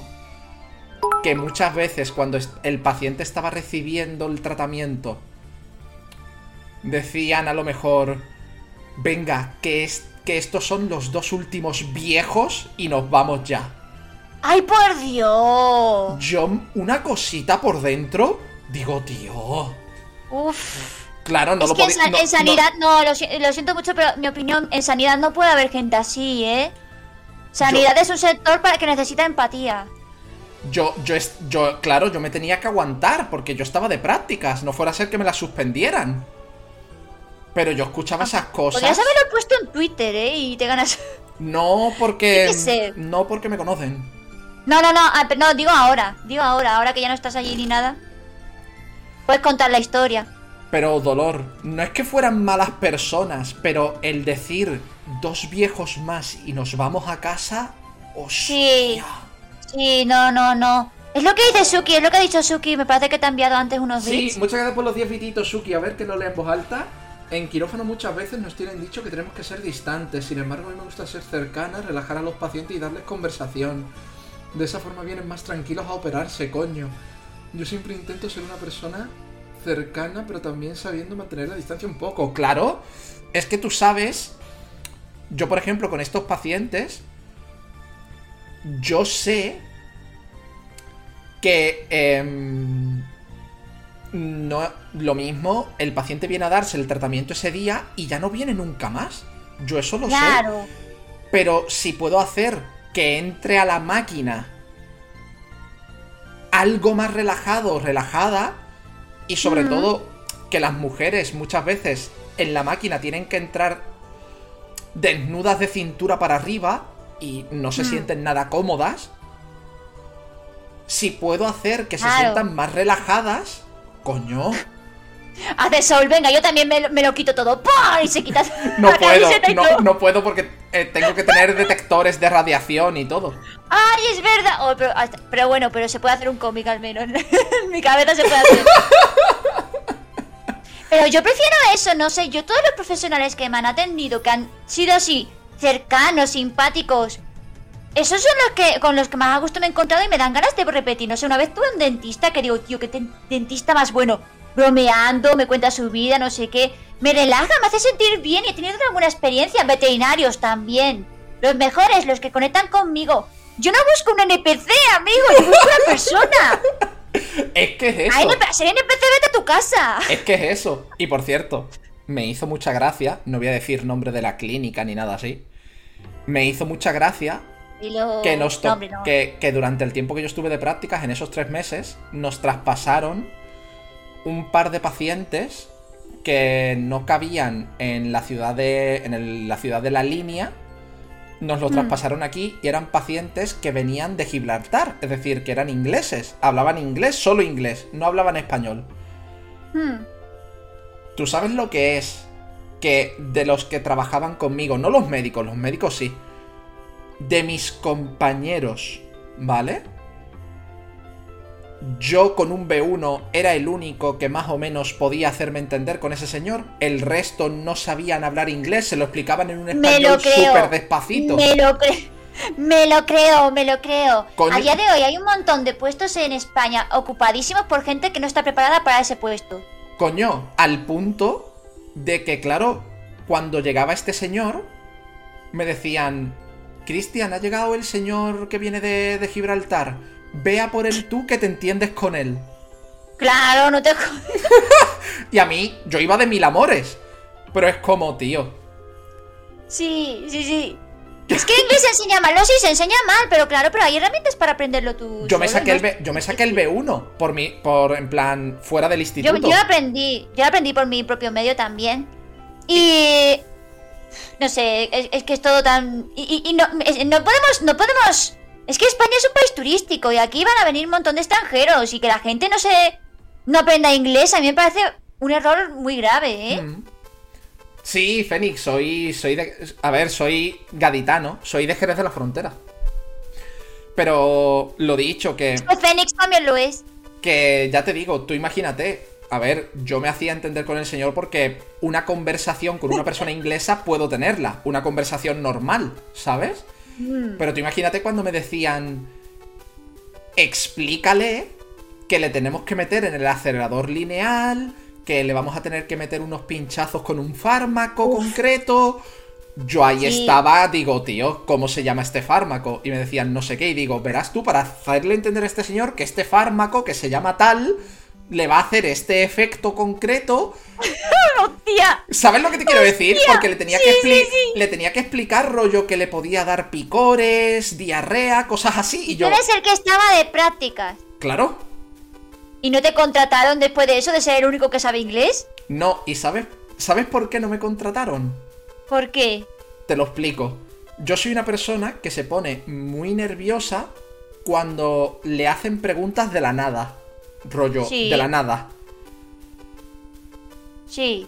Y, mm, y la persona que estaba al cargo de llevar mi- mis prácticas, un día, de, sin previo aviso, me preguntó, ¿cómo se llama esta máquina? El acelerador lineal. Sí. Y yo me puse nervioso que flipas y dije el nombre de la marca de la máquina. Y me dijo, qué Mm. perdido estás. ¿Y eso es una razón para no contratarte? Qué perdido estás. No, y luego viene la otra. Para que te hagas una idea, un- pasando las dos primeras semanas, tú ya entras en una rutina. Es decir, quitando las dos primeras semanas de prácticas, luego, salvo casos excepcionales, tú ya entras en una rutina. De, pues han venido X pacientes, ¿sabes? Tal, tal Pascual. Hmm. Entonces yo en el cuadernito de las prácticas, yo ponía lo que había eso, lo, lo que, ha- lo que había pasado así extraordinario, rollo, pues hoy me ha tocado en el, en la máquina de los PET y los TAC. Y hemos Sí. atendido X pacientes, he visto cómo se le hace el tatuaje que luego se utiliza para las máscaras, no sé qué. Quitando las cosas excepcionales, yo al final de las cosas excepcionales ponía el resto del día fueron procesos rutinarios explicados en días anteriores. Sí. Pues me hizo repetir el cuaderno entero, quitando lo de los procesos rutinarios diarios y poniendo las cosas diarias que había escrito ya 20 veces antes. Yo lo que yo lo que veo ahí son excusas y que no tenía intenciones de contratarte desde el principio. Me parecen razones muy estúpidas. Me parecen razones muy estúpidas. Esa- eh, seguramente le iban a dar el puesto a algún enchufado. Y luego ya no solo eso, sino a lo mejor leer radiografías es algo que requiere muchísima práctica, muchísima. Mm. Pues me pusieron dos, tres días a leer radiografías. Y yo no atinaba del todo a ver dónde estaba la zona extraña. Y también me miraban mal. Y es como, tío, yo durante las clases, durante el curso en sí, a mí me han Mm. enseñado 10 radiografías. 10. Y estaban hartos de repetir que en las 10 radiografías nos iba a costar ver cosas porque la radiografía es algo que requiere meses de práctica. Y por dos, Mm. tres días me vas a mirar mal. ¿Cómo te atreves a no nacer, Sol, con los conocimientos así absolutos de la humanidad y el universo, eh? ¿Cómo te atreves? Ah, Dios mío, qué, qué- qué vergüenza, tío, qué vergüenza que no has nacido ya sabío, que tienen que enseñarte cosas. Madre mía, que necesitas una formación y todo. Con todo el mundo. ¿Qué haces? ¿Que no naces siendo un dios ya sabiéndolo todo? Pues no, muy mal, eh, culpa tuya. Entonces lo Yo, que- yo, lo- parecen razones muy estúpidas. Entonces lo que te digo, me pedían ser súper profesional y luego por cositas como esta de yo ponerme nervioso y demás y el cuaderno de las prácticas lo de hacérmelo repetir, escucha, que yo tengo, yo tenía una media de nueve y medio en en el grado superior y en el trabajo de fin de grado por las referencias que dieron de mí en las prácticas, me pusieron un 5. Hostia, ¿qué dices? ¿Tan mal te evaluaron? Así de mal. ¿Por qué tan mal? ¿Solo por eso? ¿Por esas Por, tres la- cosas? por las cosas que te digo. ¿Qué dices? Tal ¿Pero es ridículo eso? ¿Eso Tal es cual. ridículo? Tal cual. Me parece, me parece injusto y me parece que debería haber alguien al quien se le pudiera reclamar esas cosas. Rollo, que lo hablé con. Lo hablé con los profesores. Lo hablé con los profesores y digo, es que mi trabajo, el escrito, está mal. Y me dicen, Pero no. ¿eso no son eh, razones para ponerte esa, esas notas? O sea, solamente porque no fuiste capaz de... No sé, me parecen razones muy estúpidas. Me Yo- parecen razones muy estúpidas. E injustas. Y luego, eso no es lo más gordo. La cosa es que a mitad de las prácticas, durante la primera mitad de las prácticas, nosotros hacíamos un poco de todo. En plan, nos dejaban programar algunas de los tratamientos, en plan en el ordenador, ¿no? Programar Mm. algunos de los tratamientos, meter los valores de radiación que teníamos que dar al paciente. Que nos dejaban trabajar de verdad, vamos a decir. De la Mm. mitad para adelante, a ninguno, no solo a mí, a ninguno de los que estábamos de prácticas nos dejaban hacer nada que no fuera colocar los pacientes en la máquina. A ninguno. Nada Mira, que no Suki fuera- está comentando que le ha pasado también algo parecido a ti. Sí, sí, la voy a leer. La, la he estado viendo de Luego la leemos. Luego la leemos. Mira, lo voy a comentar. A ver. Mira, a mí me pasó que una enfermera en urgencias me dijo que era estúpida y mírame ahora con un 9,8 en las prácticas finales de quirófano. Pues a mí me pusieron un 5. Rollo, lo hablé con los profesores. Dije, ¿mi trabajo escrito está mal? Y dicen, no, tu trabajo escrito está bien escrito. Tienes un 8 o así. Pero es que en las prácticas nos han dicho que no lo has hecho del todo bien, no sé qué. Pero no hacerlo del todo bien, ¿no es hacerlo para un 5? ¿Para que te baje tanto la media? O sea, en las prácticas es que es normal que tengas algún fallo. Yo los tuve, tú los tuviste. La cosa es Todo el mundo tiene fallos. La cosa es que donde yo hago las prácticas, donde yo hice las prácticas, eh, trabaja una persona de mi familia, ¿vale? Trabaja en otra cosa. Esta persona de mi familia, obviamente, pues veía lo que yo hacía. Sí. Y básicamente lo dijo aquí, dice, él lo hace todo lo mejor que puede. No entiendo qué ha pasado. Literal. Dice, lo hizo todo lo mejor que pudo. No entiendo qué ha pasado. Y dice, la única explicación que se me ocurre es que a la señora que le pusieron para estar pendiente de las prácticas, él le cayera mal. Eso es lo que yo estaba pensando. Porque las razones que te han dado son muy ridículas. Eso es que él- ella no tenía ninguna intención de que de, de evaluarte bien por lo que fuera. Desde el principio. Ay. en fin. Cosas. Pero simplemente. Cosas de la no, vida. cosas de la profesionalidad. En eso. Que eso. Mm. eh, eso es lo que quiero decir. Que a mí por estas cosas me pusieran un 5 por ser poco profesional, vamos a decir, y por responder mal un par de preguntas, por los nervios, me toca los cojones. Pero cualquiera podría haber respondido mal a esas preguntas, no sé, es como si yo voy, estoy trabajando yo con Suki, ¿no? Y le hago de repente, Suki, ¿cuál es tu talla de sujetador? Yo que sé, así de la nada, sin contexto ninguno, pues como, obvio, ella también se queda en plan picueta, se queda, no sabe. Mm. Cualquiera se queda, y, si a ti te preguntan así de la nada, ¿cómo se llama esta máquina? Pues tú también te quedas así en plan impactado y dices, ¿pero qué hace? Mm. Primero porque tienes que evaluar la situación. Dice, a ver, me ha hecho una pregunta. ¿Por qué coño me está preguntando eso? Si ya lo sabe ella, ¿cuál es esta máquina? Te, quedas, te quedas unos momentos pensando, es normal. En fin. No sé, cualquiera le pasaría. Muchas gracias, DH, por suscribirte dos meses. Pero eso que yo me quedé flipando. Porque cuando puso esa cara de amargamiento. Porque dije Linac, que era la marca de la máquina, en lugar de acelerador lineal, dije. No me puedo poner nervioso. No puedo. Hmm. ¿Cómo te atreves a no Pero que estás en prácticas, las prácticas no son. Es que yo sé el concepto de práctica que tienen aquí algunas personas, eh, que, que flipante.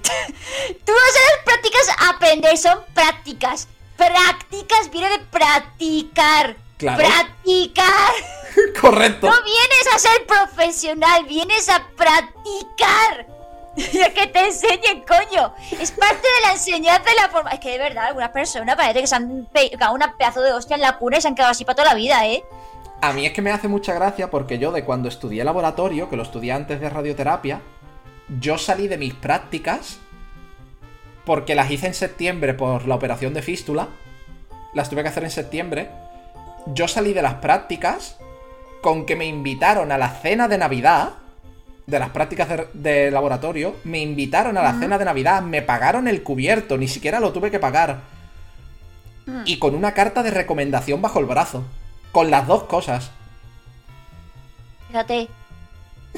Y ahora llego a radioterapia y me pasa esto y yo. Ok. Lamentable, lamentable, no sé. Lamentable la señora esa. No entendía nada. No entendía nada. Sí, no, que la ha tomado, que la ha tomado contigo, ya está, que la ha tomado contigo por alguna razón y, y pues ella, ella se lo pierde. Ella se lo pierde. Sinceramente. Mira, Suki dice que es leer radiografías y TAC no es fácil. Me estoy poniendo mala hostia. En algunas asignaturas de informática nos hacen detectar cosas que nosotros no, somos capaces de ver ni distinguir en radiografías, imágenes de fondo a ojo. Pero tío, que las radiografías son súper difíciles de leer.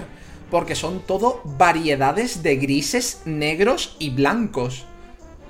Es súper difícil coger práctica. Porque la diferencia entre un músculo y luego el color que tiene a lo mejor una masa tumoral, al principio, las primeras veces que miras una radiografía, no es tanta. Luego vas aprendiendo, pero no es tanta, ¿eh? Hmm. Ay, mira, Mimi. te- esto va para ti, dice Suki. Mira, Mimi, a mí en las primeras prácticas de quirófano me pusieron un 5 y yo, tal cual Soul, entusiasmado y teniendo un montón de notas. El profesor dijo, tú sabrás, y me deprimí bastante. Correcto. Uy. Tío. Después me, llamaron, lamentable. después me llamaron loca por irme de vuelta a quirófano y en las finales saqué un 9,8.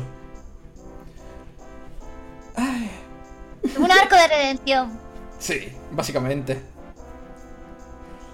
Acabo de ver el retweet de los de Aerith, me he reído. Ay Dios, qué broma habéis hecho con Aerith. Dice Suki que ya te hice su talla de sujetador. A ver, que pues que he dicho esa pregunta por decirlo a cualquiera, así, una pregunta impactante que no te esperas. Pero que no le estoy pidiendo la talla, leche. Yo me acuerdo de los exámenes de programación, no nos dejaban mirar nada y yo en plan... Trabajando, no podemos mirar info ni nada, no me jodas.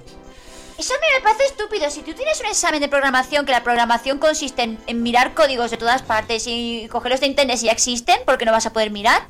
Ah, Es como los exámenes de matemáticas sin calculadora, es como ridículo. ¿Para qué te tienes que aprender esta fórmula de memoria si lo que tienes que es a saber aplicarla? Y en laboratorio te hacen a ti, en las clases, preparar los compuestos químicos que luego utilizarás en el hospital. Y en el hospital siempre, siempre están ya preparados. Están ya preparados porque, entre otras cosas, es peligroso y poco higiénico. o sea, es que es flipante, no sé, el sistema educativo que tenemos a todos los niveles es lamentable, ¿eh? Yo recuerdo que en bachillerato de arte no, tenía yo una semana dedicada a cómo se hacía pintura. Digo yo, pero ¿tú para qué quieres saber hacer? ¿Te vas a comprar la mi arma? ¿Y tú para qué quieres saber hacer? Es que de verdad, no, no me puedes enseñar otras cosas. No sé, a entrenar mi vista, a entrenar la visión, a entrenar algo. No, me tienes que enseñar a hacer la pinturita de mierda. ¿Qué? ¿Pero qué voy yo los chinos y me compro la, los plastirecos? Los crayola me los compro. ¿Qué me vas a enseñar tú a hacer pintura, Los, los, hombre? los llama carioca. digital. Te compran los carioca, Mimi. Los carioca me compro. ¿Yo por qué me vas a enseñar a hacer pintura si yo dibujo en digital, amigo? Si es que de verdad que manera de hacerte perder el tiempo. Ay, ahora es cuando Suki dice Mimi mira DM. Joder, no me extrañaría ¿Me nada. lo dices? Es una mierda. Leches, veo mimis por todos lados. A ver, porque la Mimi y yo somos amigos. ¡Eh! ¡Con la patica me la hacer! No, es que tiene cara de soul. Aunque dentro de un rato me iré ya, porque ya vamos a sí, ya, ya va siendo, ya, ya va siendo hora, Mimi. A ver, Mm. que es que esto es lo de siempre. Hemos hablado de Carontel Cristas, pero tú y yo sabíamos que de Carontel Cristas íbamos a ir saltando de tema a tema. Sí. Ay, por. Ah, Si te quieres que- puedes hacer alguna preguntita más sí, si sí, te sí. Te, te quería preguntar. El tema del pixel art, ¿cómo Mm. lo fuiste mejorando exactamente? ¿Cómo Porque. le fue mejor? ¿Cómo? ¿A qué te refieres? No sé que además de práctica, me imagino que aprenderías algunos truquitos o a lo mejor algún tutorial, algo así, es lo que te estoy preguntando. ¿De cómo aprendí pixelar? Sí. Yo aprendí. A ver, yo. Eh, cuando. Yo era. Esto ocurre cuando estamos hablando de mini mimi, ¿no? Yo tenía el PC de mi padre, yo se lo recogía y entonces, pues. eh, abría el Paint y dibujaba ahí. ¿Qué pasa con el Paint? Que el Paint es, es como es, ¿no? Entonces, el Paint es como es. Y entonces yo encontré unas cosas que se, eh, se llamaban. ¿Cómo se llaman? Eran como GIFs japoneses. 100% en pixel art, ¿no? Y no sé por qué a mí se me antojó que quería copiarlos, ¿no? Y entonces ya ahí emprendí haciendo cosas en pixel art, pero muy sencillitas. Al principio hacía pu- puros círculos así, con Sí. formitas, ojitos, felices, bla, bla, emotes, o sea, emojis hacía en pixel art. Eh, después ya fui aprendiendo el cómo animar, ¿no? Me iba bajando programas, iba dibujando así diferentes animaciones, las iba poniendo, bla, bla, bla. Y eso que al cabo, al cabo de, los, de los años, pues ya fui mejorando un poco la técnica de dibujo, no sé qué, pero vamos. Todo empezó porque era una niña que intentaba dibujar en el Paint y no le salía. Y aprendí que el, el, el pixel art. Aprendí que existe el pixel art, aprendí que podía a lo mejor imitarlo un poquito.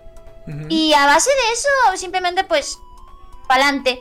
Otra cosa que a mí me ayudó muchísimo, que se lo recomiendo a mucha gente que no tiene nociones de dibujo, pero que quiere aprender pixelar, es, te vas a una página web que tenga sprites de juegos.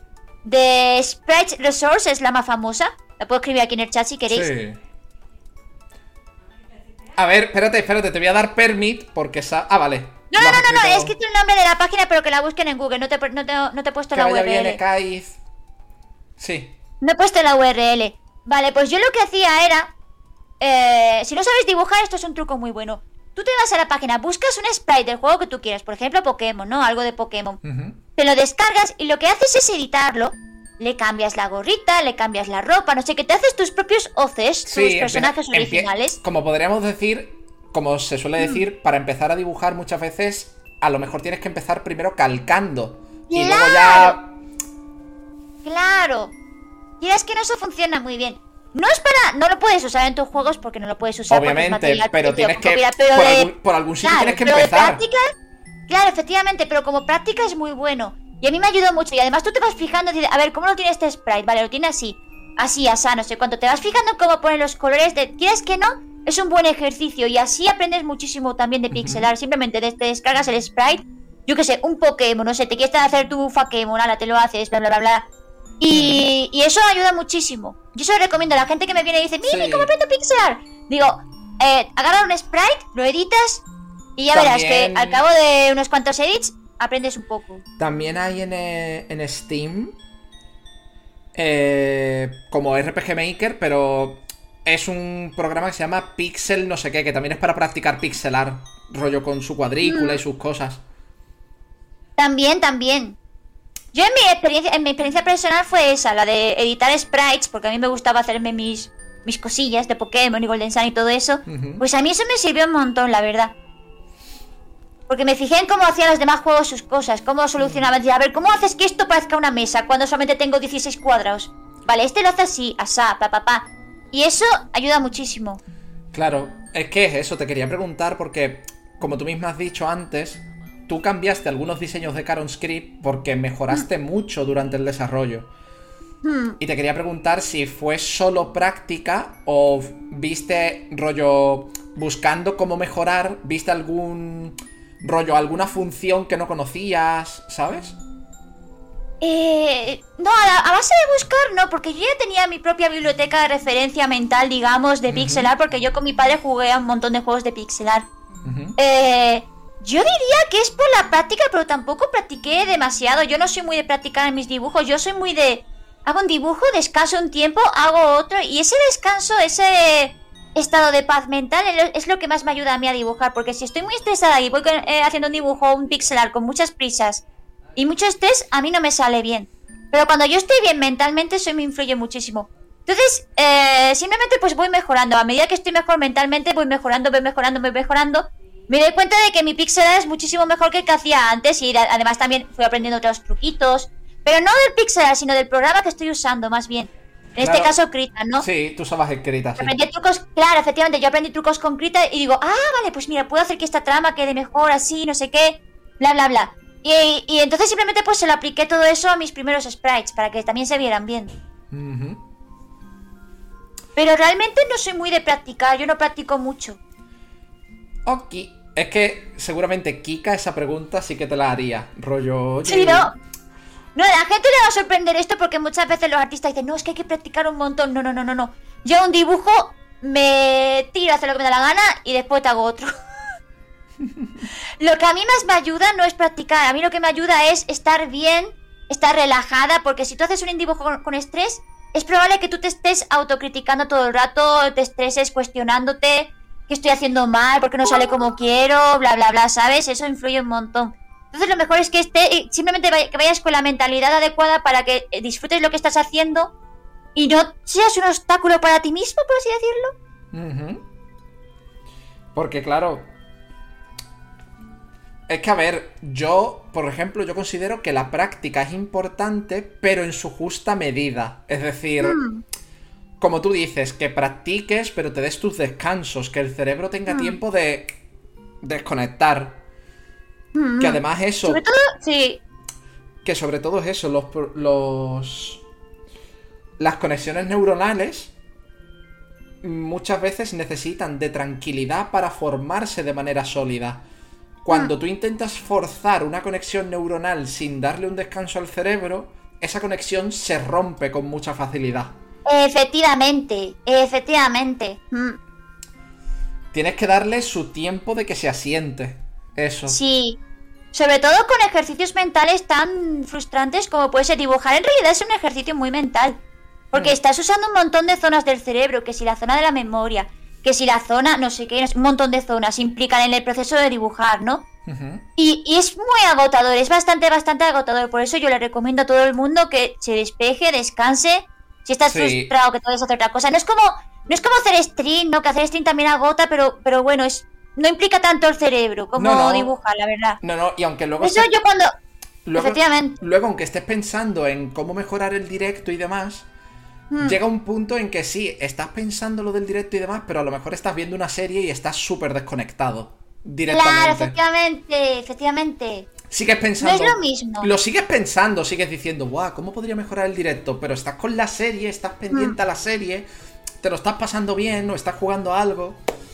Claro, Y- efectivamente. Es mucho más relajante para el cerebro. Hammer ha dado Sí. 10 bititos para decir que él se dedica a hacer bocetos, un montón de bocetos y nunca termina nada. Bueno, pero eso también es un ejercicio. Yo, de hecho, cuando hago Steam de arte tengo que hacerlo así, tengo que hacerlo muy despacio porque, eh, porque, porque eso, porque es un ejercicio mental bastante agotador y entonces yo prefiero ir relajada. Me da igual que la gente me diga, ay, que a mí me da pena avanza, que me da igual, tío, que te calles. Cállate, Cállate la boca. cállate, cállate, déjame a mí dibujar a mi ritmo, punto. Porque También contra- depende de la experiencia que tengas. Si si tienes mucha experiencia, pues dibuja súper rápido y no pasa nada. Claro. Pero es eso. Yo, yo lo digo. A mí, con los estudios también lo digo. Es muy importante estudiar y estudiar más o menos a diario todos los días, pero dándote descansos. Sí. Dándote descansos. Yo soy una persona que le cuesta muchísimo aprender. Muchísimo. Soy de los que necesitan, yo qué sé, cuatro horas para 10 carillas de folio. Yo, porque me cuesta. Yo soy consciente de ello. Pero en Mm. esas cuatro horas para esas 10 carillas de folio, me doy mis minutos de descanso porque sé que Hay lo que voy a agradecer. Sé que lo voy a agradecer. Y son 10 minutos en los que me pongo a hacer otra cosa totalmente distinta. 10-15 minutos en los Mm. que estoy haciendo cualquier otra cosa. Pero no mirar el papel. Y, de hecho, el método Pomodoro es el más efectivo que se conoce para estudiar o para hacer cualquier otra cosa que eh, sea. No sé, que no sea procrastinar, ¿no? Que es el 25 minutos haciendo focus en una tarea concreta, 5 minutos de descanso, te apartas de esa tarea, te pones un vídeo, te puedes hacer lo que tú quieras. Y otra vez 25 minutos otra vez a, a full haciendo lo que sea, lo que tengas que eh, estudiar, dibujar, no sé, lo que tengas que hacer. Y otros 5 minutos de descanso. Y así durante las horas que quieras. Pero bueno, esa, estas eran las preguntas que se me han ocurrido de hacerte de- del arte de Caronter Crista. Del arte. Sobre todo porque, ya te digo, las ideas que tuvisteis de coger como cuentos clásicos y darles el toque siniestro y meterlos en el universo de Caronte, cremita, la verdad. Es Cremita. una idea que está muy usada, pero no sé, se nos. A se- ver, no- no- nos, nos- nos gustó la idea, no sé, siempre hemos querido hacerlo, de mezclar cuentos y eso. a ver, pero es que no es lo mismo que esté muy usada a que cuando la uséis le deis personalidad propia. Que no es Mm. lo mismo. No es lo mismo. Eso es mérito de Heavy todo. Todos esos cuentos, la verdad, aunque yo he puesto el granito, quien lo ha- los ha escrito al final es Heavy. Eso está bien. Eso está bien. Que haga, que haga algo más que mandar. Que haga algo más que mandar, el dictado este. ¡Esto! No, pero le costó muchísimo, ¿eh? Porque como él es disléxico y eso, a él Claro, escribir le, sí, le sí. gusta mucho, pero le, le frustra mucho también. A ver, Drilagan, no Veas- he, hecho, no he hecho spoiler, pero que no es ningún secreto. En la demo ya se ve que son cuentos clásicos modificados. En la demo, el, eh, el cuento de la demo ya te lo deja. Claro. No, no, no, no, no sé, no, no vamos a entrar en spoilers de qué va el cuento y tal, pero básicamente sí hay una historia en Canon Script que te lo va contando, una especie de cuento que vas que vas recopilando, ya está. Sí. Y, Que y yo- lo, y lo escribió, y aunque yo le di la, la idea, quien ha escrito escribir todos esos cuentos ha sido Heavy. Sí, sí, sí, es un trabajazo. No quita que le hagamos Mm. la broma.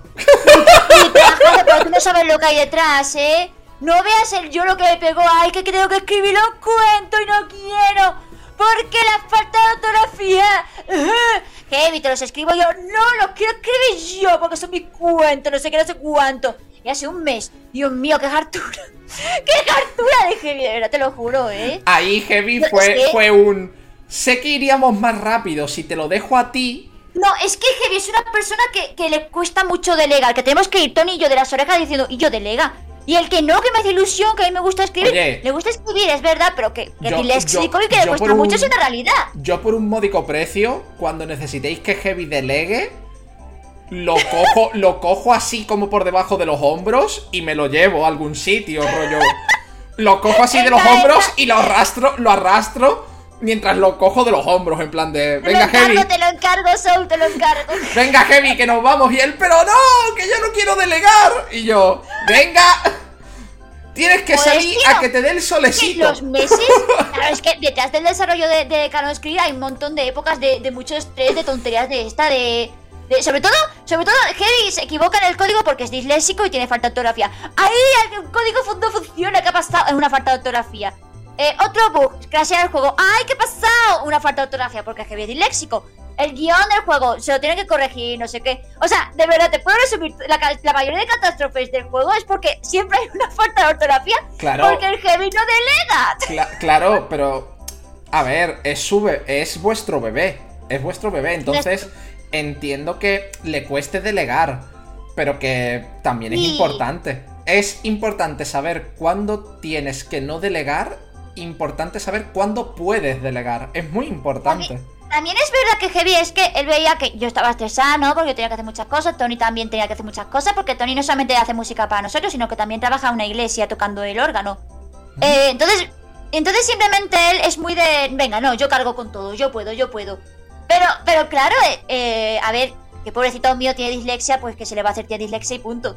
Pero que siempre que crasheaba el juego él se ponía, se pone muy nervioso, ¿no? Y dice, ay, pero ¿dónde está el fallo ahora? Digo, Heavy, mira el Heavy, código, esto ya te ha pasado. Mira el código que esto ya te ha pasado. Te has equivocado. Que no, que no, que está bien escrito. Que... Heavy, hazme caso. Tú mira, tú mira. falta- Niño, mira. Hay una falta de ortografía. Pero si es que, no, y, y nos, y entonces él lo mira y dice, oye, Mimi, que sí que había una falta de ortografía. Y digo, pues claro que había una falta de ortografía. ¿Qué va a haber si no? Un homúnculo. Pero y eso nos ha pasado durante meses, repetidas veces. Ay, que este código que se crashea esta zona, no sé qué pasa, Heavy. El código, míratelo, anda, que hay una falta de ortografía. Dice que no, que no, que lo he copiado y pasteado. Y me dice, pues, oye, Mimi, que es verdad que es que había un punto y coma, además. es que es lamentable, ¿eh? Y así una y otra y otra vez. Ay. Una cosa que hemos hecho mal en el juego es que eh, a la hora de, de desarrollar un juego tú tienes que hacer un planning, ¿no? De Sí. qué cosas, por ejemplo, esta parte del juego le vamos a dedicar X tiempo, esta parte X tiempo, bla, bla, bla, bla, bla, bla. Y él no, no se ha hecho ningún planning. ¿Por qué no se ha hecho planning? Porque como a él le estresa mucho escribir, pues no se hace ningún planning porque por la- el tema de la dislexia. Y el planning ese, a muchos devs profesionales nos dicen que nos habría ahorrado muchísimo tiempo si se hubiera seguido. Pero claro, nosotros no teníamos ningún planning. Nosotros íbamos desarrollando por libre. Sin Como, ningún como- plan. como- en el como yo, que no uso guion. Efectivamente, efectivamente. Y, y sí que es verdad que hace falta un planning. Pero es que Heavy no quiere hacerlo porque dice, es que no, que, que me cuesta escribir. y yo no puedo hacerte el planning porque yo no estoy formada en ese, en ese campo. Mm. A ver, sí que puedo hacer algún planning así raro, no sé, pero no sabría hacerlo. Sobre todo si no tengo... El que tiene la idea de- del juego es Heavy, la tiene toda en su cabeza, no lo ha puesto en ningún papel porque no le gusta escribir. porque no escribe, si es que el problema es que Heavy no escribe. Y está haciendo cosas... O sea, es que tengo que hacer yo, yo la escritura y no sé por qué no delega en mí para que yo haga todo el guion entero de un juego. No puede, Heavy, hijo. Hijo, que te queremos mucho porque no puede, no puede. No puede mi arma. No se puede con todo. A ver, sí que puede, pero necesita delegar, porque los guiones lo ha hecho, lo ha hecho todo él, no pasa nada, pero necesita delegar. Muy fuerte. Pues creo que ya está. Te puedo. Te, te podemos liberar ya. Me voy. Ay, espérate que, de- que detengo la grabación. Muchas gracias a las personas que veáis esto en YouTube, que no sé cuántas seréis. Eh, muchas gracias por, por ver esto. Eh, detengo aquí la grabación. Muchas, muchas gracias. A Mimi por venir. A Mimi por venir. Que yo sé que, que es porque somos amigos y charlar de chill siempre está bien. De nada. Mimi, estás en la esquina que hemos recortado porque estaba la marca de agua. No, yo no estoy ahí. Súbete un poquito más. Ah, un poquito. Ahí. Ay, sí. Pues Ve a terapia, chicos, hice terapia. Ay, que por cierto, pondría lo de. Pondría una alerta, porque me hizo gracia lo de Beaterapia. Pondría una alerta con lo del Beaterapia. Pero si YouTube te está reclamando a ti tu No, propio el Bea contenido. Terapia no me lo ha reclamado. El Terapia no me lo ha reclamado. Ay, entonces ¿qué? Espérate, un momento, sí que me lo ha reclamado. Claro, si ese fue el tweet por el que yo me enteré. Sí que me ha reclamado el Bea Terapia. No, pero yo te puedo dar permiso. Porque YouTube me manda un correo y yo le doy permiso. Ya, no pero- pasa nada. Pero eso. Sí, sí, Suki sé que se apunta a un podcast médico. Yo lo sé. Y Sí, que te hable de sus cosas médicas, que está muy interesante. yo sé que Suki se apunta a un podcast médico y lo tengo apuntado en mi cuadernito de superar la timidez y pedirle a Suki que venga. Lo tengo apuntado en el cuadernito, no os preocupéis, poco a poco, ¿vale? Sí, que hablen de cosas médicas. Muchas Y gracias cómo por... abre cuellos y eso. Muchas gracias por los follows, las suscripciones, los hosteos, que ha sido una locura hoy. Es gracias a que la Mimi me ha hecho ahí la promoción, se lo agradezco mucho. Que sepáis, Yo no hice nada. que sepáis que yo a Mimi cada vez que dice algo de pero tengo que poner un tuit o algo, digo, Mimi, no tienes por qué hacerlo, pero haz lo que te salga del coño. Y ella hace lo que le sale del mismísimo. Hago lo que me sale del coño. Porque a mí, literalmente, Mimi podría haber venido, no dar retweet ni nada. Y me lo hubiera pasado igual. Pero no de sé qué bien. ha pasado con el tweet, porque yo te he puesto un tweet citado. Y se ha ¿No ido. está? El tweet se ha ido. No entiendo, yo no entiendo Twitter, no entiendo la vida, no comprendo. Joder, Guillén, hace lo que le sale del mimísimo. ¡Mimísimo! Creo que Guillén le acaba de poner nombres a tus partes íntimas. ¡El mismísimo! En todo el toto. Pero en fin, Mira, coño, hablando del rey de Roma, justo acaba de iniciar el heavy. pues ahora le haremos raid. A ver, voy a dejar